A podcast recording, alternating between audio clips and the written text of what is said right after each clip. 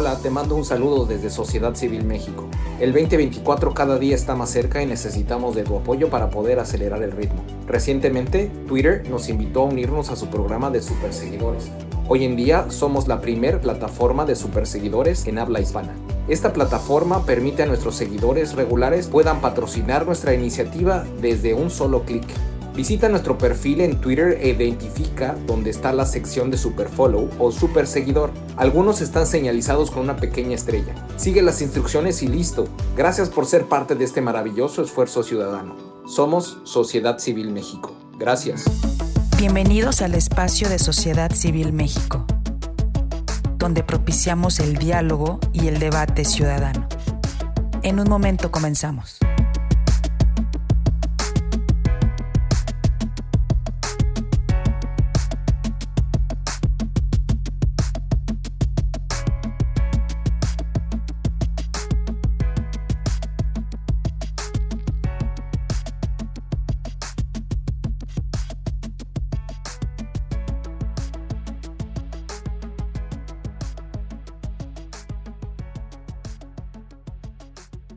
Muchas gracias a todos los que están eh, aquí ya conectados. De todo corazón, de verdad, muchas gracias a todos los que se han estado uniendo al programa de Super Follow, eh, Super Seguidores, que nos va a ayudar a potenciar el desarrollo de todas las diferentes iniciativas que desde Sociedad Civil México estamos desarrollando. Eh, Tete, ¿cómo estás? Buenas tardes. A todos los que se van conectando en este momento, ojalá y puedan compartir este espacio en sus redes sociales para que se conecten cada vez más personas por favor compartan para que tengamos una mayor audiencia, un mayor alcance y pues bueno, poder llegar y mandar este mensaje que es muy importante para todos los mexicanos, estar informados y estar politizados y que vayan conociendo pues todo lo que está sucediendo en esta construcción de puentes, en esta construcción con la clase política, en esta construcción eh, de ciudadanía y que al final de cuentas es una construcción de democracia. Ese es el objetivo primordial de estos spaces. Ya se conectó Analú, le estoy pasando el micrófono. Analú, buenas tardes, ¿cómo estás? Hola, buenas tardes, un saludo a todos. Estoy tratando de emigrar a un lugar menos ruidoso. En cuanto tengo un poco de menos ruido, me integro de mejor forma. Buenísimo, buenísimo. Me imagino, nuestro invitado recibió ya la liga, ¿verdad? Sí, déjame preguntarle a Marta. Bueno, pues a todos los que ya están aquí conectados, pues les comentaba que pues esta semana la verdad se nos están viniendo bastantes spaces, han habido unas solicitudes y han venido muchas cosas, las cosas se están moviendo muy rápido y pues requiere que nosotros también nos subamos al ritmo de los cambios que están ocurriendo en este momento. El día de mañana vamos a tener una discusión súper interesante con un grupo de ciudadanos que están promoviendo una iniciativa ciudadana, una moratoria para que no existan más cambios constitucionales de aquí al 24 y tratar de alguna manera de mitigar el daño que el actual régimen ha venido realizando y que sabemos que pretende hacer una serie de ajustes y cambios constitucionales que después serían realmente muy complicados para poder resarcir después del 2024. Entonces vamos a escuchar esta propuesta ciudadana el día de mañana a esta misma hora con la intención de pues estar informados y como decía hace un rato seguir construyendo ciudadanía y que nosotros podamos participar en este tipo de procesos. Y después, el jueves, que ya se, eh, se aproxima ya la marcha del 3 de abril, todos a las calles el 3 de abril, vamos a tener un space también especial con los, eh, las organizaciones, son más de 80 organizaciones que están detrás de, este, de esta marcha a nivel nacional, para que los escuchemos y podamos eh, mostrar nuestro apoyo a esta iniciativa. Eh, nosotros desde un inicio nos adherimos a la, nos unimos a, esta, a este esfuerzo ciudadano totalmente y la intención es que podamos escuchar de, pues bueno, de los diferentes grupos, todos los liderazgos que están a nivel regional están impulsando esta iniciativa. Entonces, eso es el, eso es el jueves y pues bueno, también a la misma hora. Y la intención es también atender muchas de las preguntas que tiene la gente, ¿no? La gente que nos pregunta dónde se van a reunir en Querétaro, dónde se van a reunir en Jalapa. Y, pues bueno, digo, la verdad es que difícilmente nosotros tenemos toda la agenda, pero va a estar la gente el día jueves aquí con nosotros para poder este, eh, atender todas estas preguntas. Eh, yo le quiero dar la bienvenida al diputado Felipe Fernando Macías Olvera. ¿Cómo estás, Felipe Fernando? Mac, Ana Lucía, muy buenas tardes Un saludo a todos. De verdad es que es un gusto enorme estar aquí platicando con ustedes de los temas más importantes que están pasando en nuestro país, de esta enorme responsabilidad que tenemos todos de defender a México en la terrible situación que estamos viviendo actualmente. Y muy, muy feliz por estar aquí compartiendo ideas, comentarios, críticas, sugerencias, todo, Mac. Muchas, muchas gracias por la invitación. No, a ti, a ti muchas gracias. Más o menos te comento, eh, digo, pues somos, ya sabes que somos un, grupo, un colectivo de ciudadanos de a pie que nos reunimos periódicamente a través de estas plataformas electrónicas para discutir temas relevantes que nos ayuden a construir ciudadanía. Y vamos, el tema es trabajar de manera colectiva y tratar de construir democracia, trabajar en la construcción de ciudadanía porque estamos muy preocupados de todos los diferentes aspectos, tanto de carácter económico, político y social, que están aconteciendo en el país.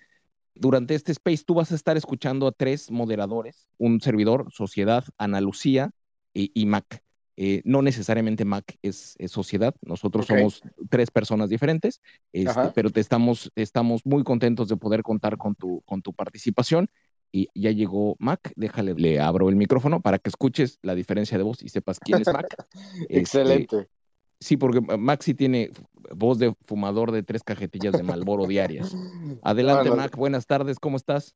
Sociedad, ¿cómo estás? Buenas tardes, Analú, buenas tardes. Eh, Felifer, ¿cómo te va? Buenas tardes, por fin estamos, estamos juntos en el Space. Muy bien, muchas gracias, Mac, eh, muchas gracias a ti, Ana Lucía, y, y, bueno, todos aquí tienen voces de conductor de radio, entonces me queda claro del éxito del programa y de este gran ejercicio.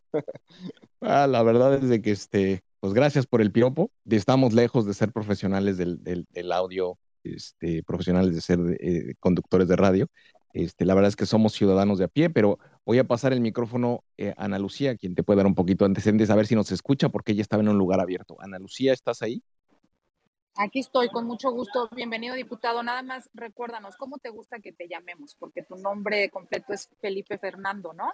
¿Te gusta que te digan Felipe? Sí, pues mira, todos me conocen como Felifer. Realmente si okay. les dices Felipe o Fernando casi no me ubican, pero en Acción Nacional, allí en la Cámara de Diputados, mis compañeros legisladores, como que sí, ya la marca registrada es Felifer. Entonces, para mis amigos, eh, con mucho gusto, Felifer, eh, los atendemos. Pues eh, excelente. A ver, déjame iniciar con un poco de la semblanza que tenemos aquí disponible.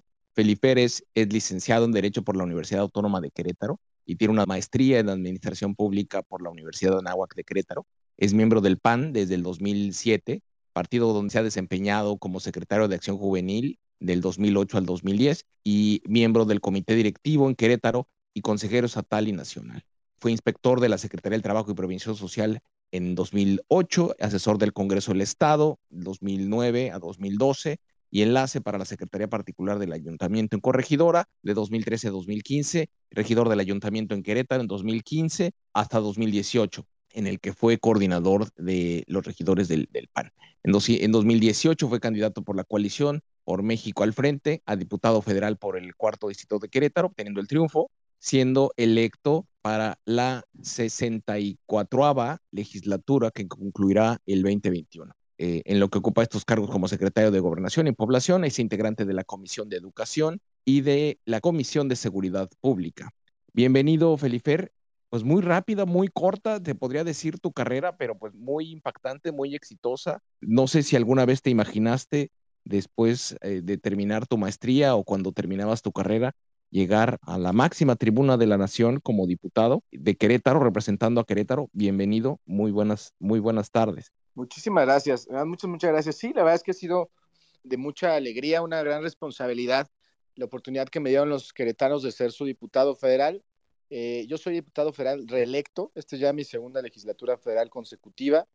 Eh, como bien comentabas, de 2018 a 2021 eh, fui integrante de la Comisión de Seguridad, de la Comisión de Gobernación y Población y de la de Educación.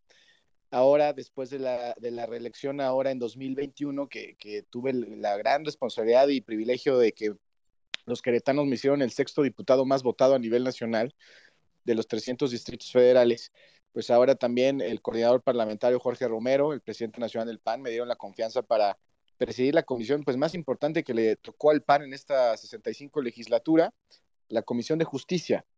Y pues sí, como comentas, sin duda ha, sido un gran honor, una gran responsabilidad. Yo soy abogado Entonces, presidir esta Comisión de Justicia, que es la que más trabajo tiene en la Cámara, hay que decirlo así, eh, para que se den una idea, eh, hoy por hoy tenemos pendientes por dictaminar 180 iniciativas, y esto no lo quiero decir como si fuera un rezago, sino que realmente prácticamente los 500 diputados y diputadas tienen una iniciativa que tiene que ver con la Comisión de Justicia, y en un tema tan importante que es garantizar el acceso a la justicia por parte de las y los mexicanos, que pues, es un tema pendiente, es un tema que duele a México, el nivel de impunidad que hay, que estamos desgraciadamente en un país donde pareciera que, que el que la hace la puede seguir haciendo todas las veces que pueda. Entonces es una gran, gran responsabilidad. Eh, como bien comentabas también, ya fui regidor en el Ayuntamiento de Querétaro, dos veces diputado federal, y pues muy feliz de estar representando a Querétaro, a, mi distrito, en la capital de Querétaro, pero también en esta, en esta doble labor en la Cámara de Diputados. Primero, como presidente de la Comisión de Justicia, que me toca de manera institucional, pues representar a todas las fuerzas políticas, hacer que, los acuerdos caminen, buscar las coincidencias, eh, hacer que las grandes iniciativas que necesita México se aprueben. Hoy, hoy por hoy les puedo decir que mi comisión, la de justicia, ya es la más productiva de la Cámara de Diputados. Hemos aprobado grandes temas prácticamente por unanimidad. Hicimos un compromiso en esta comisión de que sí, sí iba a haber debate y iba a haber eh, contraste de ideas, pero lo que fuera para el bien de México, íbamos a buscar los puntos siempre de encuentro. Entonces hoy hemos, hemos hecho ya una muy buena producción legislativa en apenas estos primeros meses de la legislatura y también en la otra cachucha, ¿no? Que al final del día, pues soy un diputado de Acción Nacional, un diputado de oposición, y donde también, eh, pues nos toca posicionar, nos toca fundamentar cuando eh, no estamos de acuerdo en cómo se hacen las cosas. Eh, estamos, yo en lo, en lo, personal siempre voy a denunciar las injusticias, la mediocridad, la incompetencia, y al final del día hay que decirlo. Lo que hoy, pues, tiene nuestro país en franco retroceso, no hay un solo indicador que muestre que este país, ya no les digo que tenga mejoría, sino por lo menos haya contención de los grandes problemas. Y pues vamos en plena picada. Entonces nuestro país no va a aguantar mucho más, no va a aguantar, hay crisis en todo y, tenemos que recuperarlo, tenemos que defenderlo y tenemos que recuperarlo y, tenemos una gran responsabilidad como legisladores federales de que la gente se sienta bien representados por nosotros eh, eh, ahí en la Cámara de Diputados, ¿no? Totalmente de acuerdo y la verdad es de que perfectamente está alineado con lo que hemos nosotros estado trabajando y discutiendo aquí. Y quiero empezar, como este, dicen los gringos en español, con el elefante en el cuarto, ¿no? Porque uno, nosotros hemos estado desde una etapa muy temprana, cuando Alonso Castillo empezó a pedir eh, micrófono en estos spaces para hablar del caso de su madre, Alejandra. Y tú que estás en la Comisión de Seguridad y que pues, obviamente todos estos temas de, de impunidad pues me imagino que pasan por, pasan por tus ojos, pasan por la comisión en la que estás. Nosotros sí vemos una, tenemos una gran preocupación de que alguien como Gertz Manero esté, esté al mando, de, de, tenga ese nivel de poder que todos ya conocimos y que escuchamos, no solamente lo presumíamos, sino que lo escuchamos en audio, que se filtraron, y nos preocupa, esperaríamos que fuera removido prácticamente por, yo creo que en otro país seguramente estaría removido y seguramente con cargos legales por, por, por sus faltas, sin embargo, en México no pasa nada. Y escuchamos un presidente que lo defiende, pero también vemos un legislativo que al mismo tiempo no, no, no ha puesto, yo no sé si todo el esfuerzo que pudiera poner para llevarlo a hacer un juicio político realmente. Este, aquí hemos tenido en estos spaces a, a, varios abogados constitucionalistas y muchos de ellos están ahorita aquí escuchándonos, quienes en su momento nos dijeron cómo podría ser posible que fuera removido y cuáles son las facultades que tienen diferentes órganos para que lo puedan remover. Y sin embargo no pasa nada. Y vamos, se hacen discursos y, no vemos realmente mucha acción. ¿Cuál es tu lectura y qué es lo que deberíamos estar esperando de, o más que esperando, impulsando que ustedes ejecuten para poder hacer que reaccionen y que suceda lo que estamos, lo que te presentaba hace un momento, ¿no? Una persona en otro, en otro país, la verdad es que este fiscal seguramente estaría enfrentando cargos legales. Esta señora estuvo 500 días en la cárcel de manera ilegal, más de 500 días. Mira, estoy totalmente de acuerdo contigo. Mira, hoy, hoy me toca jugar un papel eh, muy, pues digamos que trascendente en estos temas. ¿Por qué? Eh, según la Ley Federal de Responsabilidad de los Servidores Públicos, en su artículo 10, cuando, cuando un ciudadano presenta una denuncia de juicio político ante la Cámara de Diputados, se tiene que conformar la subcomisión de examen previo de juicio político. Según esta ley, esta subcomisión es presidida por mi comisión, por la Comisión de Justicia, así como la Comisión de Gobernación. Es decir, me toca copresidir esta, esta subcomisión con el diputado Alejandro Moreno. Apenas instalamos por mandato de la Junta de Coordinación Política, porque a fin de cuentas es la Junta de Coordinación quienes nos mandata la instalación de la subcomisión, apenas hace dos semanas eh, instalamos ya la subcomisión y se nos fueron turnados hasta el momento 16 asuntos de juicio político que han presentado diferentes ciudadanos y ciudadanas ante diferentes servidores públicos. Ahora, lo que yo comenté el día de la instalación, y repito, es, apenas reciente, es, al menos en mi carácter de presidente, y ese fue el exhorto que hice a todos los miembros de esta subcomisión de examen previo, es que tenemos que actuar con toda libertad, independencia y neutralidad. esta subcomisión de examen previo, la verdad es que así hay que decirlo, es algo muy extraño que contempla nuestro marco jurídico, porque le está dando facultades a legisladores. Lejos de hacer leyes, que es nuestra labor, nos está haciendo prácticamente labores entre de fiscalía y juez, porque nosotros nos toca recibir los expedientes, valorar las pruebas o fundamentos o alegatos del denunciante y también finalmente del servidor público que se va a defender. Nos toca valorar si hay indicios de probable responsabilidad y en última consecuencia si hay culpabilidad o no los dictámenes que pueden surgir de esta subcomisión de examen previo es la inhabilitación del servidor público o la destitución del servidor público. Nosotros dictaminaríamos y sería el pleno de la Cámara de Diputados que finalmente tendría la última decisión y a su vez pasaría ya al Senado para la sentencia del caso. Es decir, en pocas palabras, como comentaba, vamos a hacer labores de juez y como cualquier juez se tiene que abstraer de un prejuicio, temas tintes políticos partidistas y actuar también apegados a debido proceso, presunción de inocencia, certeza jurídica, etc. Entonces es una labor bien, bien compleja, porque sí se habla juicio político en el nombre de este proceso, pero al menos lo que yo lo quiero decir como presidente de esta comisión, lo tengo que ser lo menos político posible. Hoy son 12 integrantes de esta subcomisión, todos a representación partidista distinta, y el exhorto fue ese, porque eh, había compañeros legisladores ya muy emocionados eh, de un lado y del otro. Es decir, yo soy de Acción Nacional. A mí me toca jugar un papel de árbitro en este momento.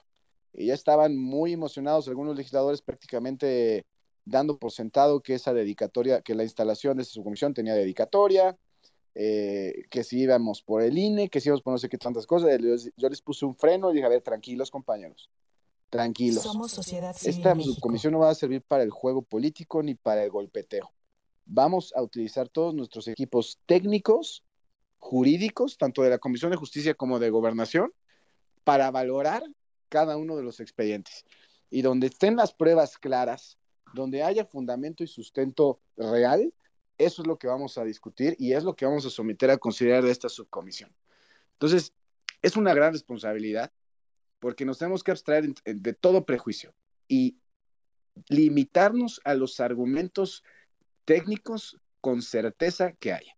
Sí, como bien comentas, hay varios expedientes de algunos de los personajes que, se han mencionado también por el tema de presunción de inocencia, aunque sea en este ámbito político, también no puedo ahondar mucho en los detalles de estos 16 expedientes y los actores que están señalados, más que bueno, los que también mediáticamente pues ya se ha conocido, ¿no? Y que incluso muchos legisladores han, han comentado. Pero lo que sí les puedo decir es que esta subcomisión va a ser productiva no va a ser un refugio de impunidad, no vamos a ser tapadera de nadie. Estamos en este momento diseñando la ruta de trabajo para estos 16 expedientes, que lo vamos a informar a la brevedad, porque cada uno de ellos son 16, pero cada uno de ellos va a implicar un estudio enorme. No podemos hacer esto con las patas, perdón la expresión, no podemos hacerlo esto como muchas personas quisieran, esto tenemos que hacerlo con toda seriedad y con toda responsabilidad, porque estamos hablando de diferentes personajes e instituciones políticas que, representan la estabilidad democrática de nuestro país. Entonces lo vamos a hacer con toda seriedad, con toda responsabilidad. Y donde encontremos argumentos, fundamentos, eh, con toda certeza, pues es lo que vamos a someter a discusión de esta subcomisión y eventualmente dictaminar. No vamos a ser tapadera de nadie, no vamos a ser refugio de la impunidad, pero también que quede súper claro, tampoco vamos a ser un arma de persecución política, ¿no? Y yo lo que le dije a los compañeros el día de la instalación es que no podemos ser candil de la calle y oscuridad de nuestra casa, de que todos los días estamos en la tribuna muy felices, exigiendo justicia imparcial, justicia pronta, justicia expedita, y nosotros en nuestros órganos internos sí eh, actuar con revanchismo político. Entonces, así es como vamos a actuar, con ese compromiso. Vamos a estar informando de manera permanente. Les repito, se acaba de instalar esto hasta hace dos semanas. Y, y, lo que sí les digo es que vamos a trabajar con toda transparencia y con toda responsabilidad, para que quien haya incurrido en responsabilidad se sancione conforme a derecho y dar un mensaje claro de que la impunidad tiene que terminar. No, totalmente de acuerdo, totalmente de acuerdo. Y si me permites, Ana, ahorita te paso el micrófono. Es que me pidió el micrófono Don Periñón bien temprano, antes de que empezáramos el space. Y si, si Don Periñón tienes el micrófono habilitado, si quieres. Sí, la sociedad. Gracias. ¿Qué tal? ¿Cómo estás? Buenas tardes. Buenas tardes, Mac. Este, diputado, este, bueno, primero que nada, respecto de sus números, hay que ser un poquito más claros en ese sentido. Estoy revisando su ficha curricular y trae sí es cierto, 180 y tantas este, propuestas, sin embargo, como iniciante solamente 13. Para dos periodos se me hace un muy bajo propuesto, pero bueno, ese tema dejémoslo de lado. Acabas de proponer la ley Ingrid, que va aparejada al tema de feminicidios y violencia contra la mujer. Estamos hablando todo esto desde la perspectiva de, género. Y ahorita, a pregunta expresa de sociedad, acabas de decir que necesitan saber si hay indicios y tener toda la certeza. Esto evidentemente es una perspectiva jurídica con base en pruebas.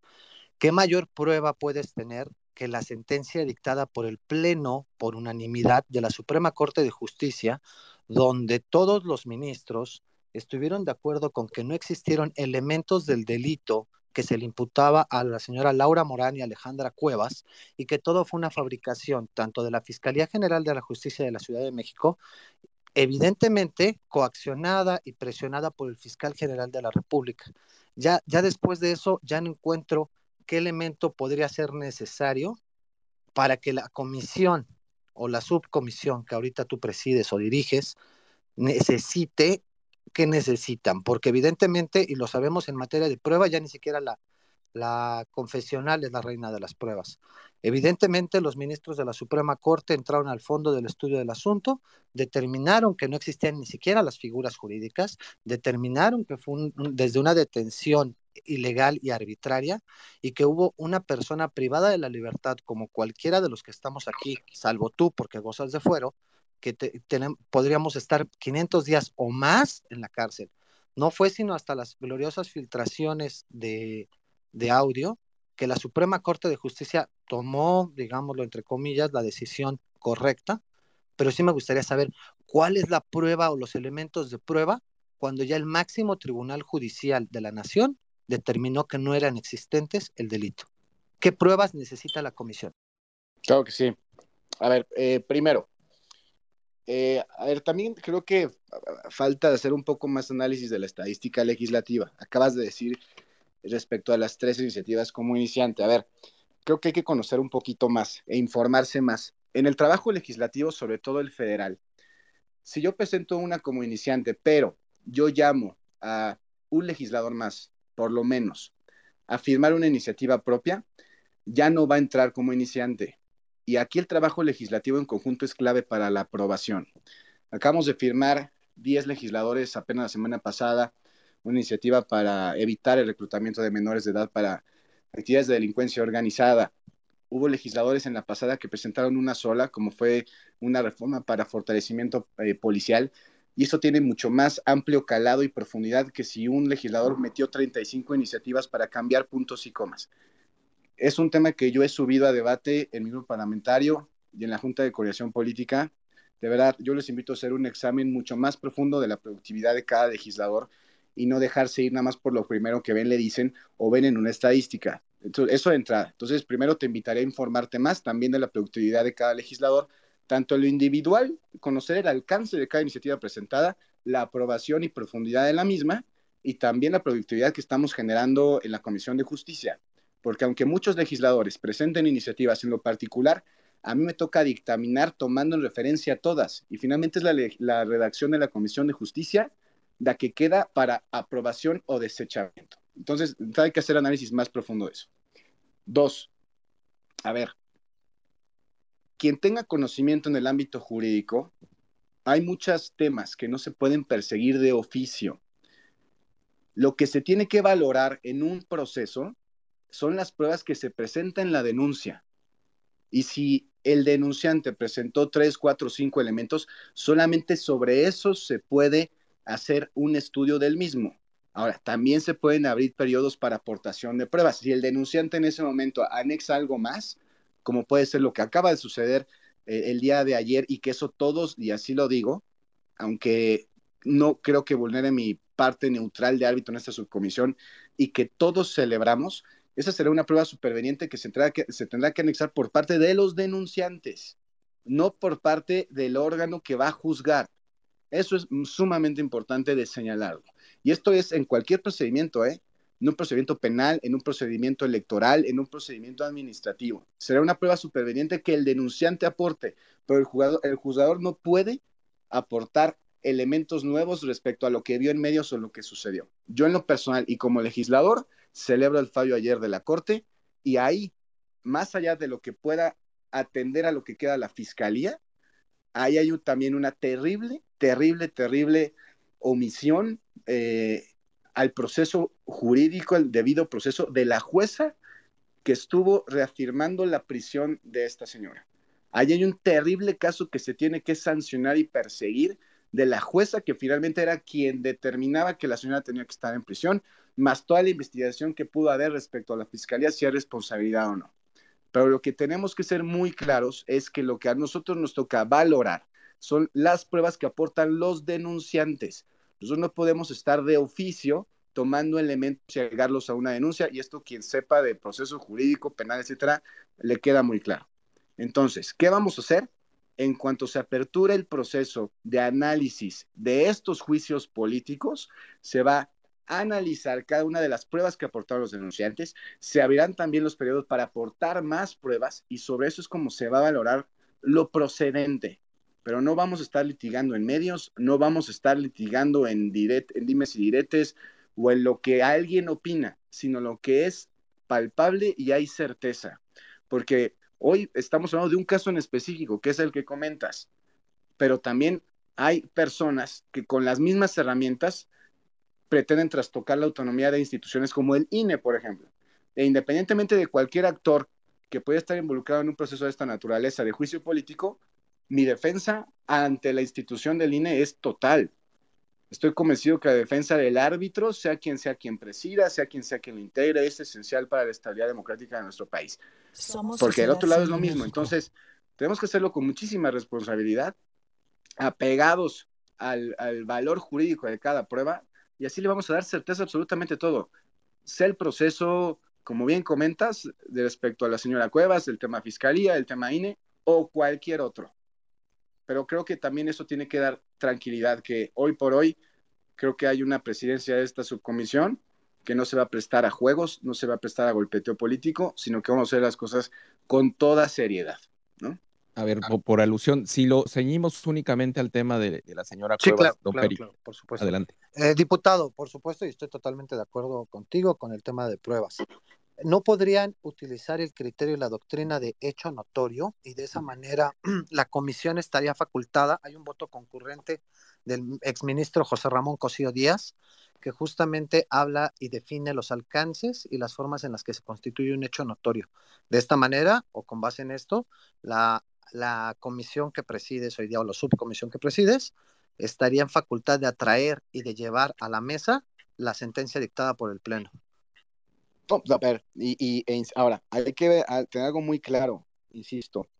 Finalmente, quien define o no si una persona está en prisión preventiva oficiosa, justificada, bueno, de oficio no, porque ya marca la ley, pero cuando es prisión eh, eh, justificada, etcétera, es el órgano jurisdiccional.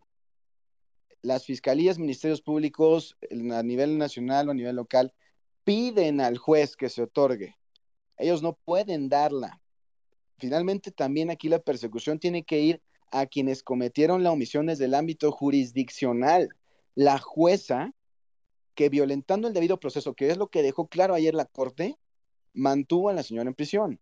Entonces, aquí hay varias personas involucradas.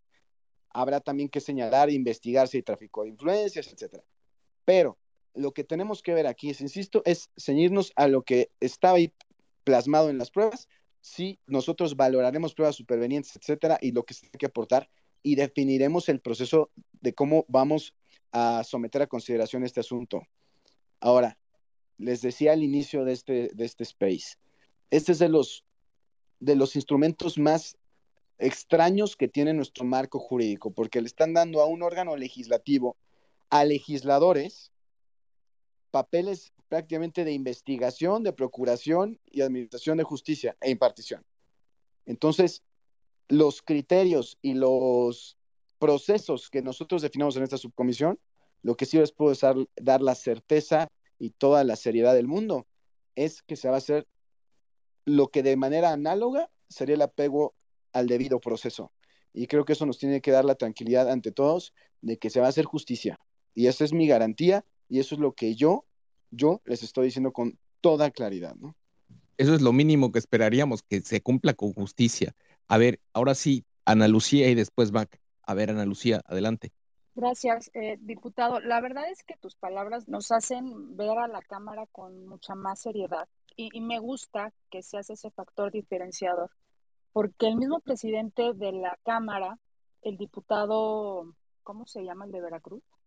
Gutiérrez. Sergio Gutiérrez, el presidente de la Cámara, Sergio, Gutiérrez. Gutiérrez. Ha tuiteado y le ha pedido al consejero presidente del INE que renuncie. Y ese comportamiento del presidente de la Cámara de Diputados, la verdad es que hace ver muy mal al órgano legislativo. Sabemos perfecto, y tú aquí ya lo reiteraste, bueno, es un, es un órgano plural, compuesto por 500 diputados y por supuesto hay gente que trabaja, gente que no, pero es constante esa imagen que transmite la Cámara de Diputados. Vimos, por ejemplo, que em, el presupuesto de egresos de la federación y la ley de ingresos se aprueban de forma eh, mayoritaria por el grupo parlamentario del gobierno, del, del partido en el poder, sin ni siquiera entrar al debate de las de, las reservas, ¿no? O sea, es decir, lo que vemos es que no hay debate, hay una cerrazón, hay mucho show y nos da eh, serenidad que tú, siendo presidente de esta subcomisión, pues nos transmitas este mensaje. Yo te quiero preguntar, ¿cómo es ese proceso de tejer muy fino? Porque también están, por supuesto, intereses de otro tipo, ¿no? O sea, entre los expedientes que tú tienes en la subcomisión, Está, por ejemplo, el del exgobernador Jaime Bonilla, pero también está el del gobernador Francisco Javier García Cabeza de Vaca, está el de los dos consejeros del INE, o sea, es decir, también ahí hay muchos intereses de tipo político y hay un jaloneo y se presta también, y, y, lo entendemos, ¿no? A negociación. ¿Cómo es ese proceso de tejer muy fino? Y la verdad es que nos queremos quedar tranquilos, como dijo don Peri, hay pruebas suficientes contra Gertz Manero, pero sabemos que ellos también quieren meter lo que les interesa. Eh, qué complicado, diputado, platícanos al respecto. Sí, a ver, va a ser una labor sumamente compleja y delicada, pero creo que el hecho de que hoy por hoy, gracias a que así lo, lo faculta la ley, la Ley Federal de Responsabilidad de Servidores Públicos, nos han dado la oportunidad de presidir esta subcomisión, creo que yo les puedo decir con toda franqueza es que precisamente vamos a defender que las cosas no se hagan para golpeteo político, porque sí, como bien comentas, y esto yo sí lo puedo ver con toda claridad, hemos, hemos señalado un, comportamiento sumamente terrible del presidente de la Cámara de Diputados, de Sergio Gutiérrez Luna, ¿no? Eh, lejos de ostentar la representación institucional de todas las fuerzas políticas, pues es una persona que pareciera está más eh, enfocada en quedar bien con el presidente de la República para ganarse un cargo posterior, haciendo cualquier cosa de ocurrencia, como cuando fue a denunciar a la fiscalía de manera penal a consejeros del INE, siendo parte una ridiculez y una aberración. Y lo hemos, se lo hemos comentado, porque él ha faltado a la representación institucional de nuestro reglamento interno, de la, de la representación institucional que debe de jugar, y ha sido, y lo hemos denunciado y se lo hemos dicho. Entonces, y precisamente como eso lo rechazamos totalmente y al final del día eh, hemos levantado la voz y lo hemos acorralado, pero al final del día él, pues nadie puede obligarlo a dejar de hacer tonterías y ridiculeces. Eh, precisamente esta subcomisión no se va a prestar a eso, no se va a prestar a ese juego eh, ridículo, a ese golpeteo mediático, y esa es una, una tranquilidad que yo les puedo dar de cómo se va a hacer el trabajo en esta subcomisión, porque al final del día, independientemente de la subcomisión o no, eh, estoy convencido, es una convicción personal de mi partido, que los organismos constitucionales autónomos se tienen que defender. ¿Y cuál es uno de los más importantes? El Instituto Nacional Electoral. Prácticamente eso depende de la estabilidad democrática de nuestro país y que se respete la voluntad democrática de la gente. Aprovechando también el tema, terrible, otra vez, digo, también yo lo veo más como distractor, porque otra vez es una ridiculez, es una ocurrencia del presidente de la República venir a decir que los ciudadanos deben de elegir por voto directo a los consejeros del INE. Sea, eh, ni siquiera entrar al fondo de eso porque es una tontería. Y una vez más buscan de, distraer la atención de las múltiples crisis que está viviendo nuestro país, la ola de violencia, la crisis económica, vienen más gasolinazos, eh, la crisis de salud, y, vamos a seguir escuchando este tipo de tonterías de manera recurrente en lo que hoy tenemos pues un presidente en permanente campaña, hablándole a su público, haciendo show, haciendo circo para distraer. ¿Qué nos toca nosotros? Defender a todo lo que dan nuestras instituciones. Y la defensa del INE es la piedra toral de la defensa de las instituciones. Eso lo hemos hablado desde el minuto uno que tomamos protesta, no nada más en esta 65 legislatura, sino también en la legislatura pasada.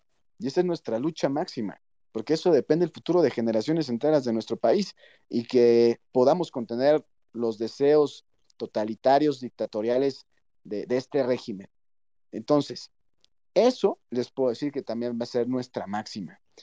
Y en el caso de los juicios políticos que se promueven en esta subcomisión, también hay que decirlo, hay muchos ciudadanos, ciudadanas mandadas por alguna fuerza partidista que sin argumentos, sin fundamentos, sin pruebas, pues, ¿qué se me ocurre para llamar la atención o para que alguien más lo utilice para el discurso político? Pues voy a meter un juicio político, ¿no? Así de fácil y de sencillo también es utilizar estas herramientas para distraer y, golpear políticamente a alguien. Entonces, vamos a hacer las cosas con toda seriedad, con toda responsabilidad. Obviamente va a haber muchos intereses involucrados de todas las fuerzas políticas, pero nosotros nos vamos a pegar a derecho, al debido proceso a lo que haya certeza de las cosas y que esté bien fundamentado, más allá de intenciones políticas, de, emociones y de, muchas, muchas emociones que puedan eh, mencionar algunos de los legisladores, ¿no? Entonces, creo que esa tiene que ser la gran certeza y la gran tranquilidad de que se tienen que quedar, que se va a trabajar ahí con todo apego a la ley, y eso también lo quiero decir, vamos a hacer una subcomisión productiva Vamos a ser una subcomisión productiva que va a atender los casos, que no vamos a voltear otro lado, que no vamos a, a estar tapando cosas, vamos a trabajar con toda productividad, porque también de estos procesos depende que la gente vuelva a creer en que hay justicia en este país, que hay acceso a la justicia, que las injusticias se castiguen. Entonces, sí va a ser una labor muy delicada, va a ser una labor que tiene que ser con toda responsabilidad y por más a veces emociones que sintamos, impulsos prácticamente de querer hacer estos juicios políticos, hacer juicios sumarios como si estuviéramos en la Inquisición, etcétera, no va a ser así, no puede ser así. Entiendo que hay muchos sentimientos, emociones por, por ver que pasen las cosas rápido y con consecuencias fuertes, pero no podemos caer en, juicios sumarios y, como si estuviéramos en época medieval. Y eso, eso sí lo tenemos que dejar muy claro, porque también Insisto, tenemos que creer en nuestras instituciones y lo que hoy ya marca la ley para procesar estos temas. Totalmente de acuerdo de que debemos de creer en las instituciones y yo, nada más, antes de pasar el micrófono a Mac, le diría, eh, diputado, que, que pues lo vamos a estar observando a usted y a todos los demás que están involucrados en la toma de decisiones de este proceso, porque yo creo que el caso de Alejandra, no, no lo pienso yo, lo hemos discutido aquí muchos, es un parteaguas, ¿eh? Es un parteaguas para muchos, para muchos otros casos y para la solvencia y la fortaleza del Estado de Derecho en el país. Y pues vamos a estar ahí, seguramente vamos a estar ahí pidiendo cuentas y pues bueno, exigiendo que se den los resultados, porque ya la Suprema Corte ya se, ya se pronunció, ¿no? Entonces es difícil no entender por qué las cosas no suceden de manera expedita cuando ya la Suprema Corte se, pronunció, pero bueno, del proceso de aprobación seguramente habrá que correr el proceso tal cual como, como mencionas, de acuerdo con la normatividad. Ahora sí, Mac, Perdona que me haya tardado tanto en, pasarte el micro. Adelante. No, no te preocupes, sociedad.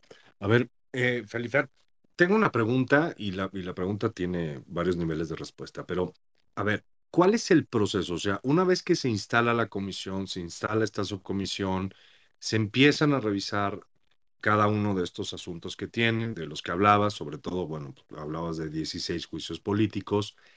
Una vez que ustedes determinan qué, ¿qué pasa? O sea, ¿cuál es la importancia de lo que están haciendo? Porque muchas veces pareciera ser que no pasa nada. O sea, ya se van a manifestar en una tribuna, van a decir que son bien malotes, este, Hertz y compañía, y ya no pasa nada.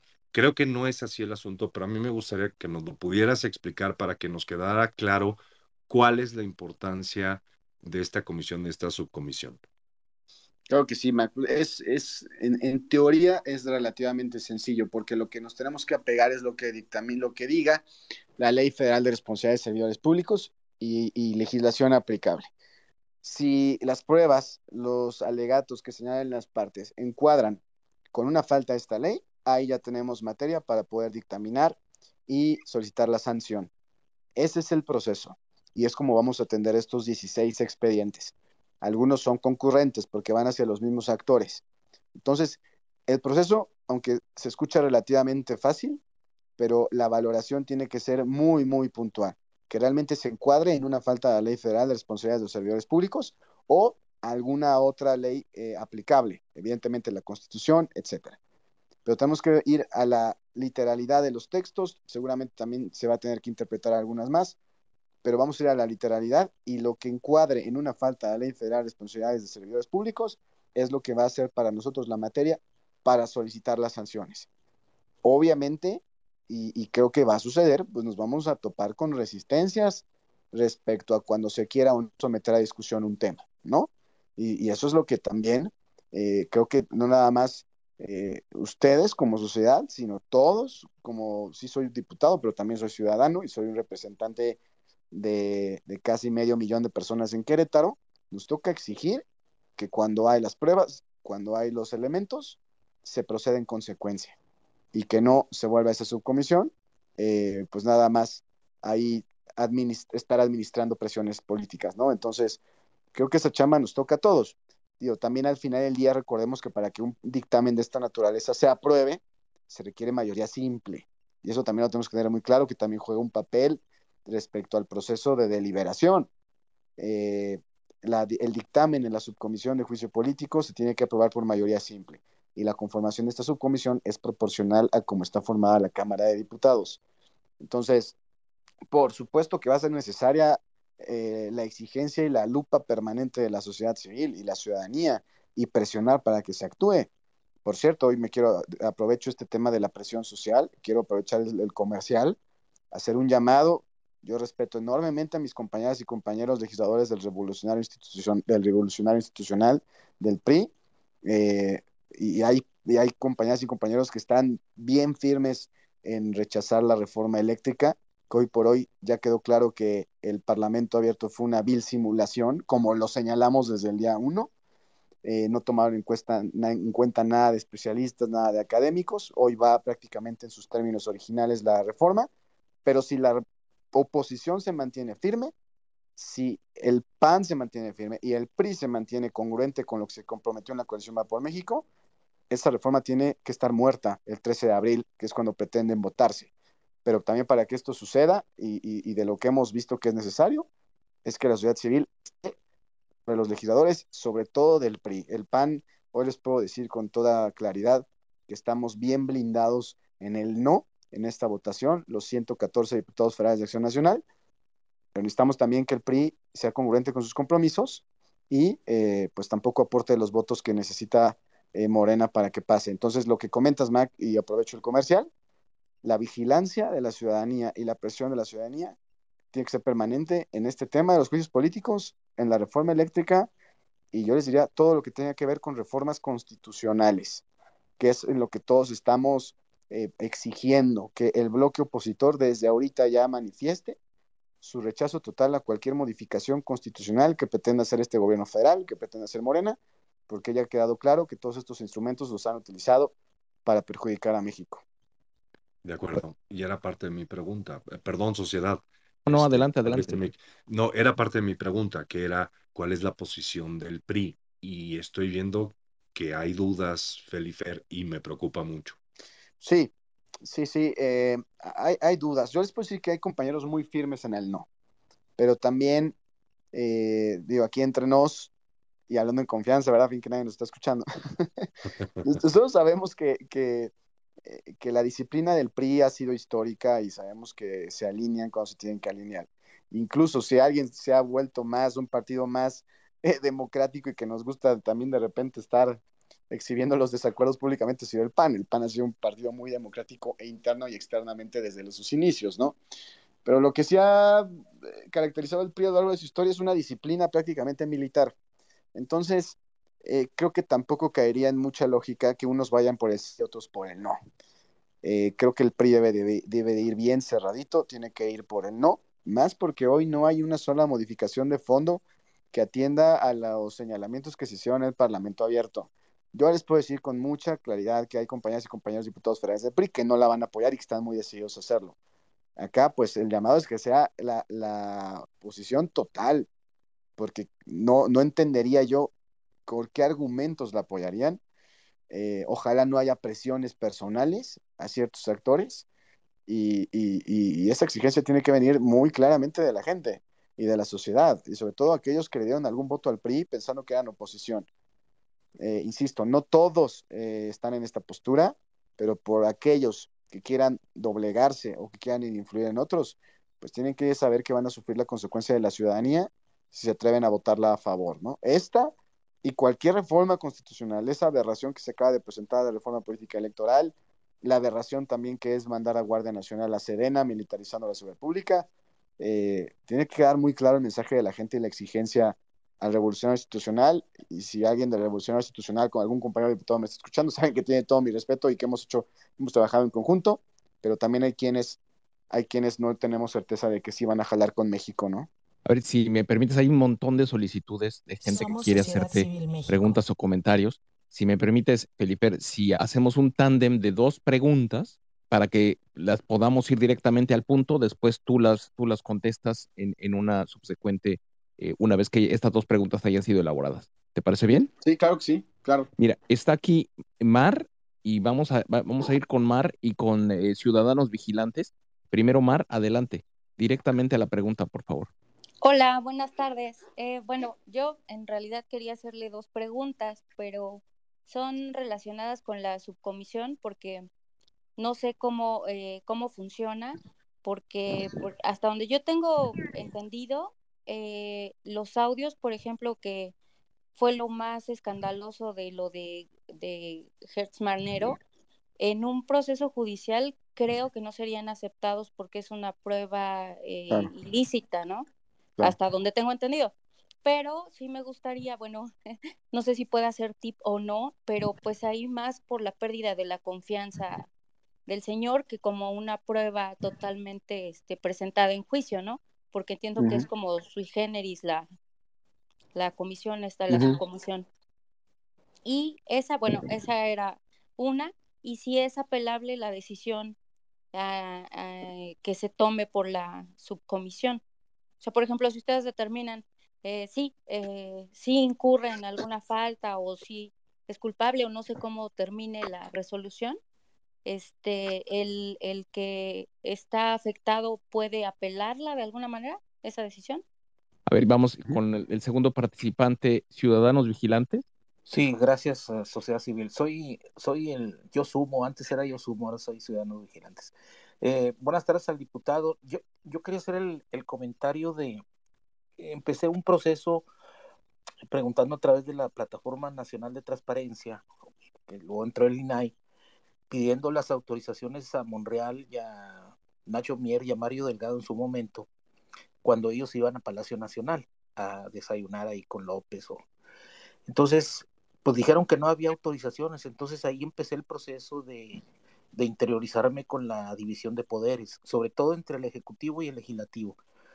Independientemente de que, digo, no soy abogado, pero estoy viendo ese asunto, lo que, lo que yo planteo es que un diputado no puede 24/7 los tres, los tres eh, años que está reunirse con alguien del Ejecutivo fuera del Congreso. y uh, sábados fines de semana, días festivos. Y el único que puede reunirse con diputados o legisladores es el presidente, porque la constitución lo permite. Este, pero tiene que ser un grupo, no puede ser una sola persona. Es un grupo que esté autorizado por el Congreso. Para eso tiene que haber una invitación del presidente al, al Pleno para que se haga la autorización correspondiente en cualquiera de las dos cámaras. Entonces, muchas veces yo, yo he visto que lo, como se hace la división de poderes es por usos y costumbres del PRI. El PRI nos dejó mal acostumbrados. Hay muchas cosas que no están bien llevadas y sí tienen eh, sanciones. O sea, si un diputado falta la división de poderes, este, es sancionable, ahí está, viene perfectamente establecido. Y lo digo porque, por ejemplo, ahorita hago el comentario de que es un uso y costumbre, por ejemplo, del PRI, el que cuando el Ejecutivo haga un evento como el del AIFA, que iba a inaugurarlo, lleva al presidente de la Suprema Corte y lleva al llevó al presidente de la Cámara de Diputados y Senadores, y ahí eh, Gutiérrez Luna aprovechó para sacar una foto con López Obrador y decir que lo iban a apoyar en la Cámara de Diputados. O sea, está haciendo un uso indebido de la división de poderes. O sea, dejo nada más la, la idea. Gracias. Gracias a ti. Este, no, no sé si te, Felipe pudiste darle seguimiento porque yo de repente me perdí. No, no, no, claro, claro, claro.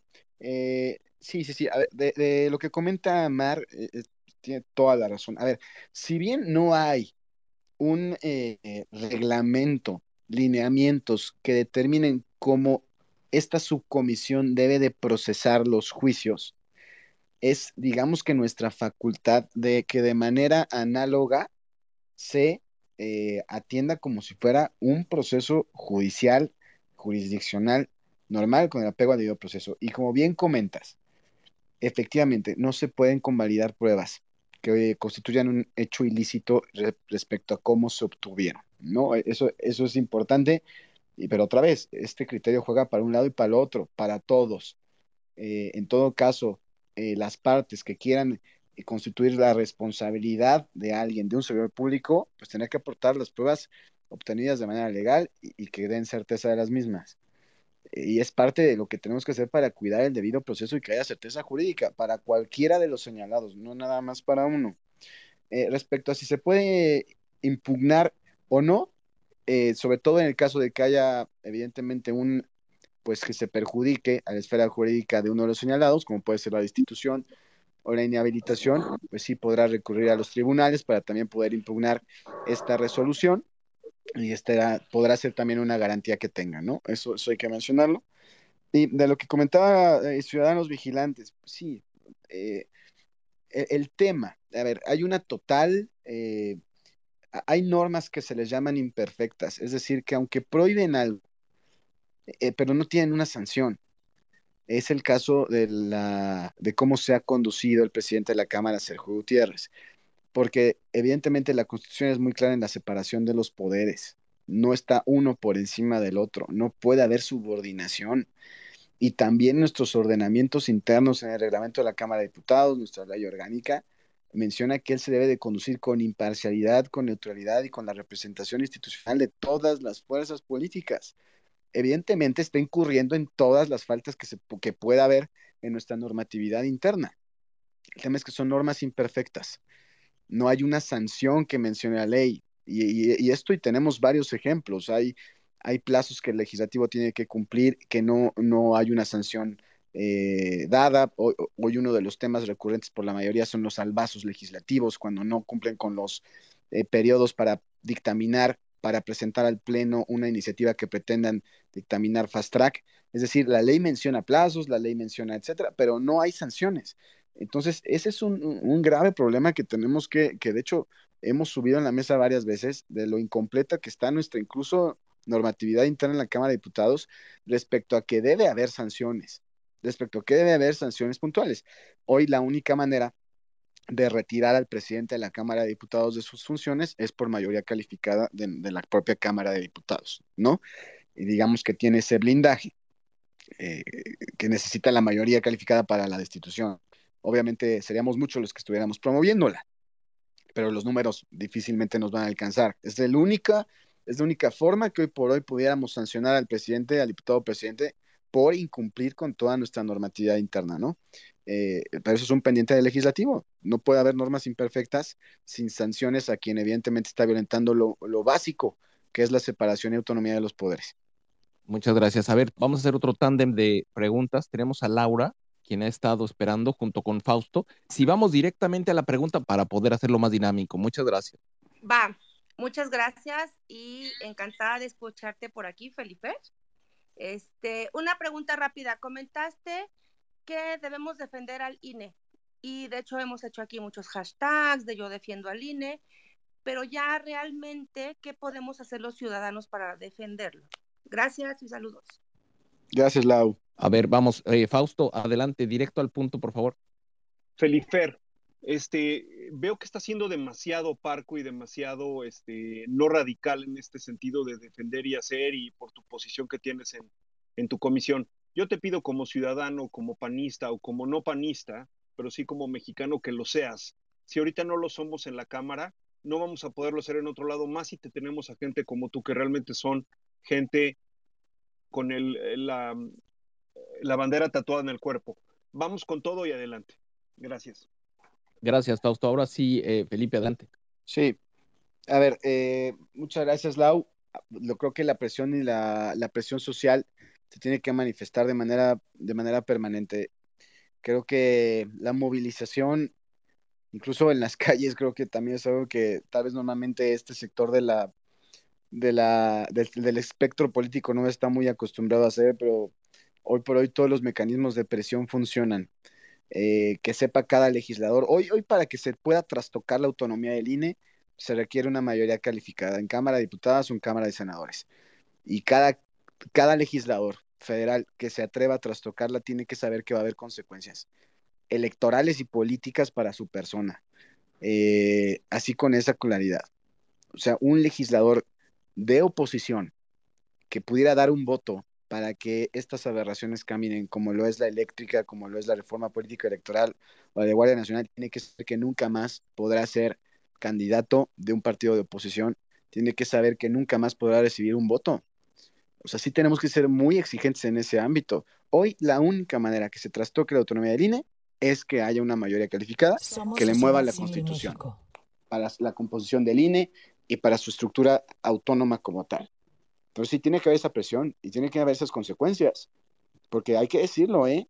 eh cuántas veces hemos visto, y perdónenme eh, que saque aquí un poquito la, pues el, el, el, historial de las batallas de antes, ¿no? Y cuando nos dábamos con el PAN, el PRI, con todo, pero cuántas veces se votaban este tipo de aberraciones y, el, y también se les perdonaba luego, luego, ¿eh? Y, ya, y la, y la, la, memoria era corta, y, y si un partido hoy por hoy ha, sido oposición real, siempre es Acción Nacional y luego nos andan castigando, nos andan criticando por otras cosas, creo que bastante secundarias, eh, pero los que realmente siempre han, se han entregado plegado, pues se los perdonan bien fácil.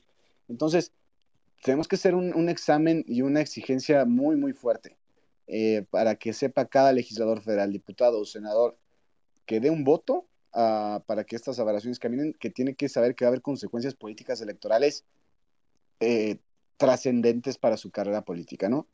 Eso, eso por un lado. Y, y por otro, Fausto, a ver, mira, insisto, yo hoy por hoy, a ver, si creemos en las instituciones, si yo estoy defendiendo al INE como árbitro, como institución, yo que hoy por hoy ostento dos cargos de representación institucional, que es presidente de la Comisión de Justicia y copresidente de la subcomisión de, examen previo, no puedo ser partidista eso sí, de verdad, no, no caigamos en la tentación de imitar las acciones que precisamente nos están hundiendo. Yo no puedo ponerme una cachucha partidista ideológica cuando me estoy desempeñando como presidente de la Comisión de Justicia y me toca dictaminar ahí las cosas, o cuando voy a ejercer como copresidente de la Comisión de Examen Previo. Pues eso tiene que quedar bien, bien claro. Yo no puedo ser juez y parte. En lo que sí me voy a radicalizar es en ser estrictamente apegado a lo que marque la ley y en lo que estrictamente se pueda comprobar. En eso sí voy a ser sumamente radical. Pero yo no puedo caer en la incongruencia de estar precisamente defendiendo a las instituciones como el INE, como el INAI, como el Banco de México, etcétera, etcétera, que más allá de corrientes ideológicas y partidistas se les tiene que defender. El INE ha fallado N cantidad de veces contra el PAN, N cantidad de veces contra Morena, N cantidad de veces contra el PRI, y aún así todos lo estamos defendiendo, no nada más cuando nos conviene. Así mismo tiene que ser mi desempeño de árbitro en la subcomisión de examen previo y en la comisión de justicia. Cuando no traigo esa, cachucha y me toca estar en tribuna posicionando como lo es contra la reforma eléctrica, contra la militarización de la seguridad pública, contra quien pretenda menoscabar la autonomía del INE, ahí sí voy a dar con todo. Ustedes me conocen, los que han seguido mis discursos, saben que me gusta, saben que me gusta alzar la voz y alzarla fuerte. Y ahí lo voy a hacer siempre. Pero cuando me toque ser árbitro, porque así me lo marca la ley, eso lo voy a cumplir. Y ahí sí creo que yo les llamaría también a que siempre que ostentemos un cargo institucional, lo respetemos, porque a fin de cuentas eso que va a ser garantía de que nadie se quiera pasar de lanza, de un lado ni del otro, porque insisto, hoy me queda claro cuál es la tendencia de los que estamos conectados en este space, y saben que soy compañero de lucha de ustedes, pero también del otro lado van a estar con la misma presión, me explico, y van a estar buscando hacer la misma, la misma, el manejo faccioso, van a intentar hacer un manejo faccioso de las instituciones. Eso no lo podemos permitir. Yo no lo puedo permitir. Voy a luchar para que simplemente sea todo apegado a derecho. Y en cuanto, eso sí les digo, ¿eh? en cuanto esté claridad de los elementos y pruebas para que se procese a alguien en esta subcomisión en específico, ahí vamos a ir con todo. Si hay las pruebas y hay los elementos jurídicos que encuadren en responsabilidad de un servidor público, ahí no va a haber ni duda, no va a haber ni interpretación, ni va a haber eh, cosas a medias. Eso sí, ahí sí les puedo decir que vamos a ir con toda contundencia, ¿no? A ver, ponelo y Jorge Hinojosa, ponelo adelante. Muchas, muchas gracias, diputado. Eh, de acuerdo a la información que está disponible en el sitio de la Cámara de Diputados, del 13 de septiembre del 2018 al 30 de abril del 2021, ha habido un total de 703 diferentes votaciones. De esas 703 diferentes votaciones, tú has estado a favor del, en el 69.56% de todas las votaciones que ha puesto Morena. Has estado en contra solo el 17.92%, ah, te has ausentado el 11.52% y has tenido un 1% de abstenciones. ¿Me podrías decir por qué has estado tan de acuerdo con Morena? El siguiente es Jorge, directo al, al punto. Jorge, adelante. Gracias, buenas noches. Diputado Macías, es bueno tener este aire fresco en medio de todo este ambiente tan enrarecido de últimas fechas y eso habla de su juventud y justamente a eso quiero enfocarme un poco.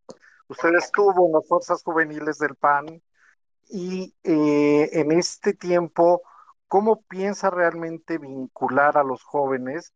Sé que por lo el comentario que acaba de hacer hace un momento de que no puede mantener toda su imagen partidista, pero aquí está en su casa y puede platicarnos ¿Qué piensan hacer con los jóvenes panistas? ¿Cómo van a vincularlos? Y por otro lado, usted tiene una iniciativa en materia de libre expresión y protección de, datos personales. ¿Acaso considera que están en riesgo en este gobierno? Le agradezco su atención. Buenas noches. Gracias, Jorge. Ahora Gracias. sí, adelante. a, ver, de la primera pregunta, a ver, híjole, qué bueno que salió ese tema, porque, ah, cómo me trajeron en la, en la campaña de reelección, eh, ahora en el proceso del 2021, que porque el porcentaje de mis votaciones ni siquiera era el 69, ¿eh? era más alto.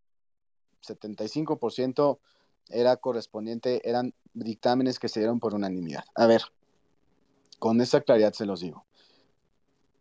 Quien tome ese parámetro como un análisis político, el desempeño de un legislador, de verdad, híjole, estamos perdidos, ¿eh? Estamos perdidos. A lo largo de las décadas en este país, las grandes iniciativas, las grandes reformas, el proceso legislativo como tal, siempre, en su gran mayoría de los casos, se ha aprobado por unanimidad. Siempre. Y no es de ahorita. Es a lo largo de la historia del proceso legislativo en México, a lo largo del Parlamento, aunque no lo crean, aunque no lo parezca, siempre va a haber muchas más coincidencias que diferencias. Siempre los encontronazos que ustedes ven que nos damos en tribuna en la Cámara de Diputados es en, esos, en ese 10, 15%, donde evidentemente ahí hay un choque ideológico, choque respecto a la visión que cada quien tiene de hacer política, respecto a lo que cada grupo legislativo propone y que choca con otro. A ver, quítense y bórrense eso de la cabeza, esa, esa cifra de que si el 69-70%, pues sí, señores, claro que sí, pues es que por eso nos pagan, para ser legisladores productivos, para entregar a México las leyes que necesitan. Bajo tu lógica de que por qué le voto todo a Morena, según tú, en un amplio margen, entonces no se hubiera aprobado la ley Ingrid, no se hubiera aprobado la no prescripción de delitos de abuso sexual, no se hubiera aprobado la compensación eh, para madres que dedicaron a sus hijos durante matrimonio del 50% de bienes adquiridos en matrimonio. A ver, si hay una iniciativa por el bien de México, no importa quién la proponga. Si es Morena, el PT, el Verde, el PRD o quien se le antoje. Si es un dictamen que vale, lo voy a votar a favor y que quede bien claro. Quítense esa. Ah, porque les repito, en la reelección, híjole, ¿cómo me con esa cifra? Pero perdóneme, quien, quien ostente o llame esa cifra, perdóneme, pero cae en la total desinformación por no ponerle de otra forma el calificativo. La gran mayoría de los acuerdos salen por unanimidad, independientemente de quién proponga. Hoy se aprobó la ley de movilidad, algo construido entre todas las fuerzas políticas. De los dictámenes que he aprobado en mi Comisión de Justicia, que llevamos para 25 en apenas dos sesiones, el 90% salieron por unanimidad. ¿Y saben por qué? Porque a mí me toca sentarme con los del PAN, sentarme con los de Morena, sentarme con los del PRI y buscar las coincidencias para que salgan en unanimidad no vamos a descartar una iniciativa por el bien del país, nada más porque la propone por el autor, porque eso juega, eso juega en las dos vías. Y si Morena lo llegó a hacer en su momento, ustedes siempre saben cómo han sido de mezquinos en cualquier labor que han jugado, como oposición o como gobierno. Acción Nacional, en toda su historia hemos sido oposición responsable, desde nuestros inicios en 1939, y yo no voy a desacreditar una buena propuesta para el país nada más por etiquetar al promovente. Entonces, ya quítense esas famosas cifras de que si cuánto fue por unanimidad y cuánto, porque eso nada tiene que ver si lo que se aprobó fue a favor de México. Y donde sí no hay coincidencia, como la reforma eléctrica, como el, la tontería esta del decretazo que afortunadamente ya tiró el tribunal del tema de la revocación de lo que es propaganda, lo de Guardia Nacional, etcétera, donde ahí sí no hay punto de encuentro y de coincidencia, ahí sí nos damos con todo, y ustedes lo han visto. Ahí nos damos con todo en tribuna y, con todas nuestras armas políticas parlamentarias que tenemos. Entonces, eso es lo que yo les diría en ese, en ese ámbito. Y respecto a lo que comenta Jorge de los jóvenes, eh, sí, el, PAN, desgraciadamente, sí traemos una, Somos una medio crisis de cómo emocionar a los jóvenes para que, para que entren a nuestras filas, para que se identifiquen con nosotros.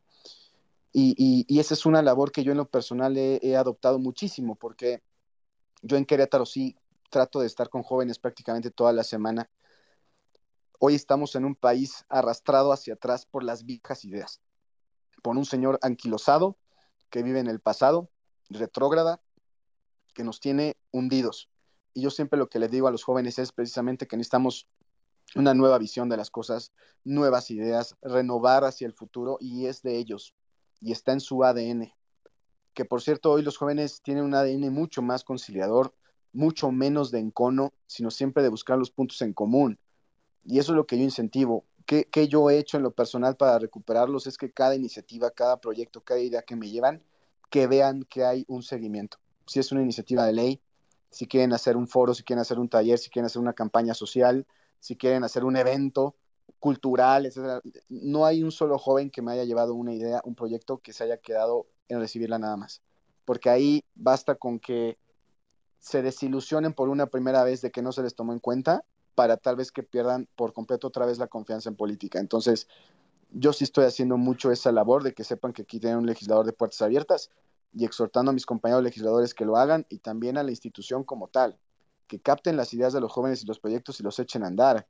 También estar acorde también a la manera de pensar de los jóvenes, eh, sin meternos en temas ideológicos ni nada, pero que sepan que, hoy la, visión de los jóvenes es, distinta, es muy diferente a lo que se venía haciendo antes. Quitarles la apatía. Hoy es bien difícil que vean un, un noticiero, es bien difícil que se enteren de las noticias cuando las decisiones que se están tomando les va a impactar en su vida diaria, si quieren conseguir una chamba, si quieren echar a andar un negocio y, poderles imprimir que sepan la afectación que está teniendo, si no se involucran, que es una labor permanente y que también implica muchísima creatividad, implica también comunicar en su lenguaje, ¿no? Eh, el tema de redes sociales es muy potente y juega muchísimo. Y por ejemplo, nosotros como legisladores, yo digo, no estoy tan joven, tampoco estoy creo que tan viejo, tengo 35 años, estoy más o menos ahí en los chaborruques. Eh, trato de también de aventarme a ser un poco más disruptivo en mi manera de comunicar, en mis redes sociales, de buscar causas ciudadanas. Y esto también te implica críticas, ¿eh? O sea, cuando buscas también buscar cierto lenguaje, ciertas formas de comunicar que, con las cuales se identifican más los jóvenes, también va a haber un sector muy ortodoxo, muy conservador de la política que te critica por eso. Y no pasa nada, la verdad es que yo aguanto vara. Eh, pero sí, e, el, reto de que los jóvenes se involucren y específicamente que se identifiquen con el PAN, sí es de los temas más importantes y a la vez preocupantes que como partido tenemos que atender, ¿no? Muchas gracias. A ver, este, vamos con otro tándem de preguntas, a menos de que Analú o Mac quieran hacer algún comentario. Este, si no, vamos este, con...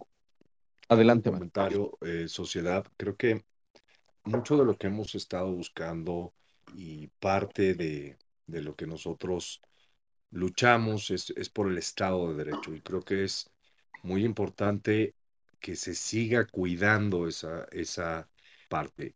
No importa si el, si el resultado no nos, no nos gusta, eh, el tema es que exista un apego a la ley y, y el Estado de Derecho sea protegido y eso va en alusión a, lo que comentabas de la parte de no tomar partido y de no hacer lo mismo que hacían los demás o algunos legisladores o algunos funcionarios, ¿no? Eh, donde anteponen el partido antes que al Estado de Derecho y creo que eso es muy importante, ¿no, sociedad? No, totalmente de acuerdo. Yo creo que aquí es, exactamente la apuesta. A, mí me cuesta trabajo creer que muchas iniciativas que salen de Morena estén viendo el bien de México, pero me da mucho gusto saber por parte de, del diputado que sí las hay, ¿no? Este, y qué bueno, qué bueno que así sea.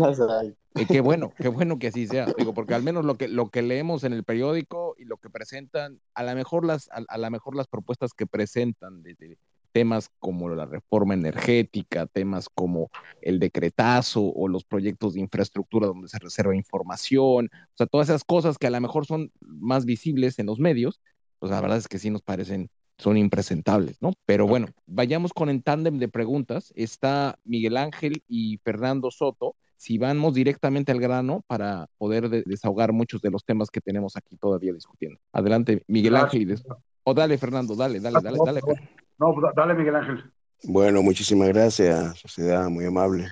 Voy, voy directo al grano, que la pregunta al diputado, y y es en referente a hasta en qué momento, cuándo se, vamos a vivir un ambiente de lo que es el Estado de Derecho, como decía Mac, hasta cuándo vamos a tener la certeza jurídica nosotros los ciudadanos. Cuando, cuando vemos un presidente que desde que llegó ha sido, ha lanzado puras acusaciones sin pruebas y no recae ninguna responsabilidad judicial o jurídica contra todos esos disparates que viene diciendo que debería tener algún tipo de repercusión jurídica. Con respecto a un, eh, el mismo escenario, pero ahora en el presidente de la, de la Suprema Corte, que en tiempo de microondas se reformó el artículo, una ley para quedarse en el cargo. Vemos también cómo la fiscalía, lo acabamos de ver con, Alejandra Cuevas, pero esa misma fiscalía corrupta mantiene a Rosario Roble en la cárcel por simples y veros caprichos. Vemos también, usted es muy respetuoso de, de, su, de las leyes y usted es muy respetuoso de la investidura y del cargo que ostenta como presidente de la Comisión de Justicia. Pero usted, eh, eh, usted como nosotros, vemos a un diputado del Congreso diario con la gorra y la camiseta de Morena, lanzando, haciendo proselitismo en todo momento.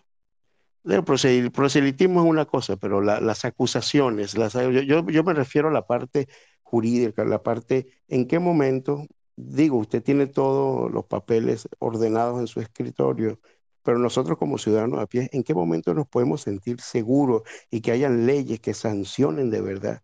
Y si existen esas sanciones, que se cumplan, pero si no existen, que se pueda legislar en función a crear mecanismos de contención y de sanción para cualquier funcionario responsable que, que, que, asuma su responsabilidad. Muchas gracias, diputado. Gracias. Felifer, qué gusto conocerte. Gracias, sociedad, Analu, Mac. Realmente, de alguna manera me quitaron mi comentario, mi querido Mac y Miguel Ángel, con, con la ayuda de, de, de, sociedad, pero no, no, no necesariamente.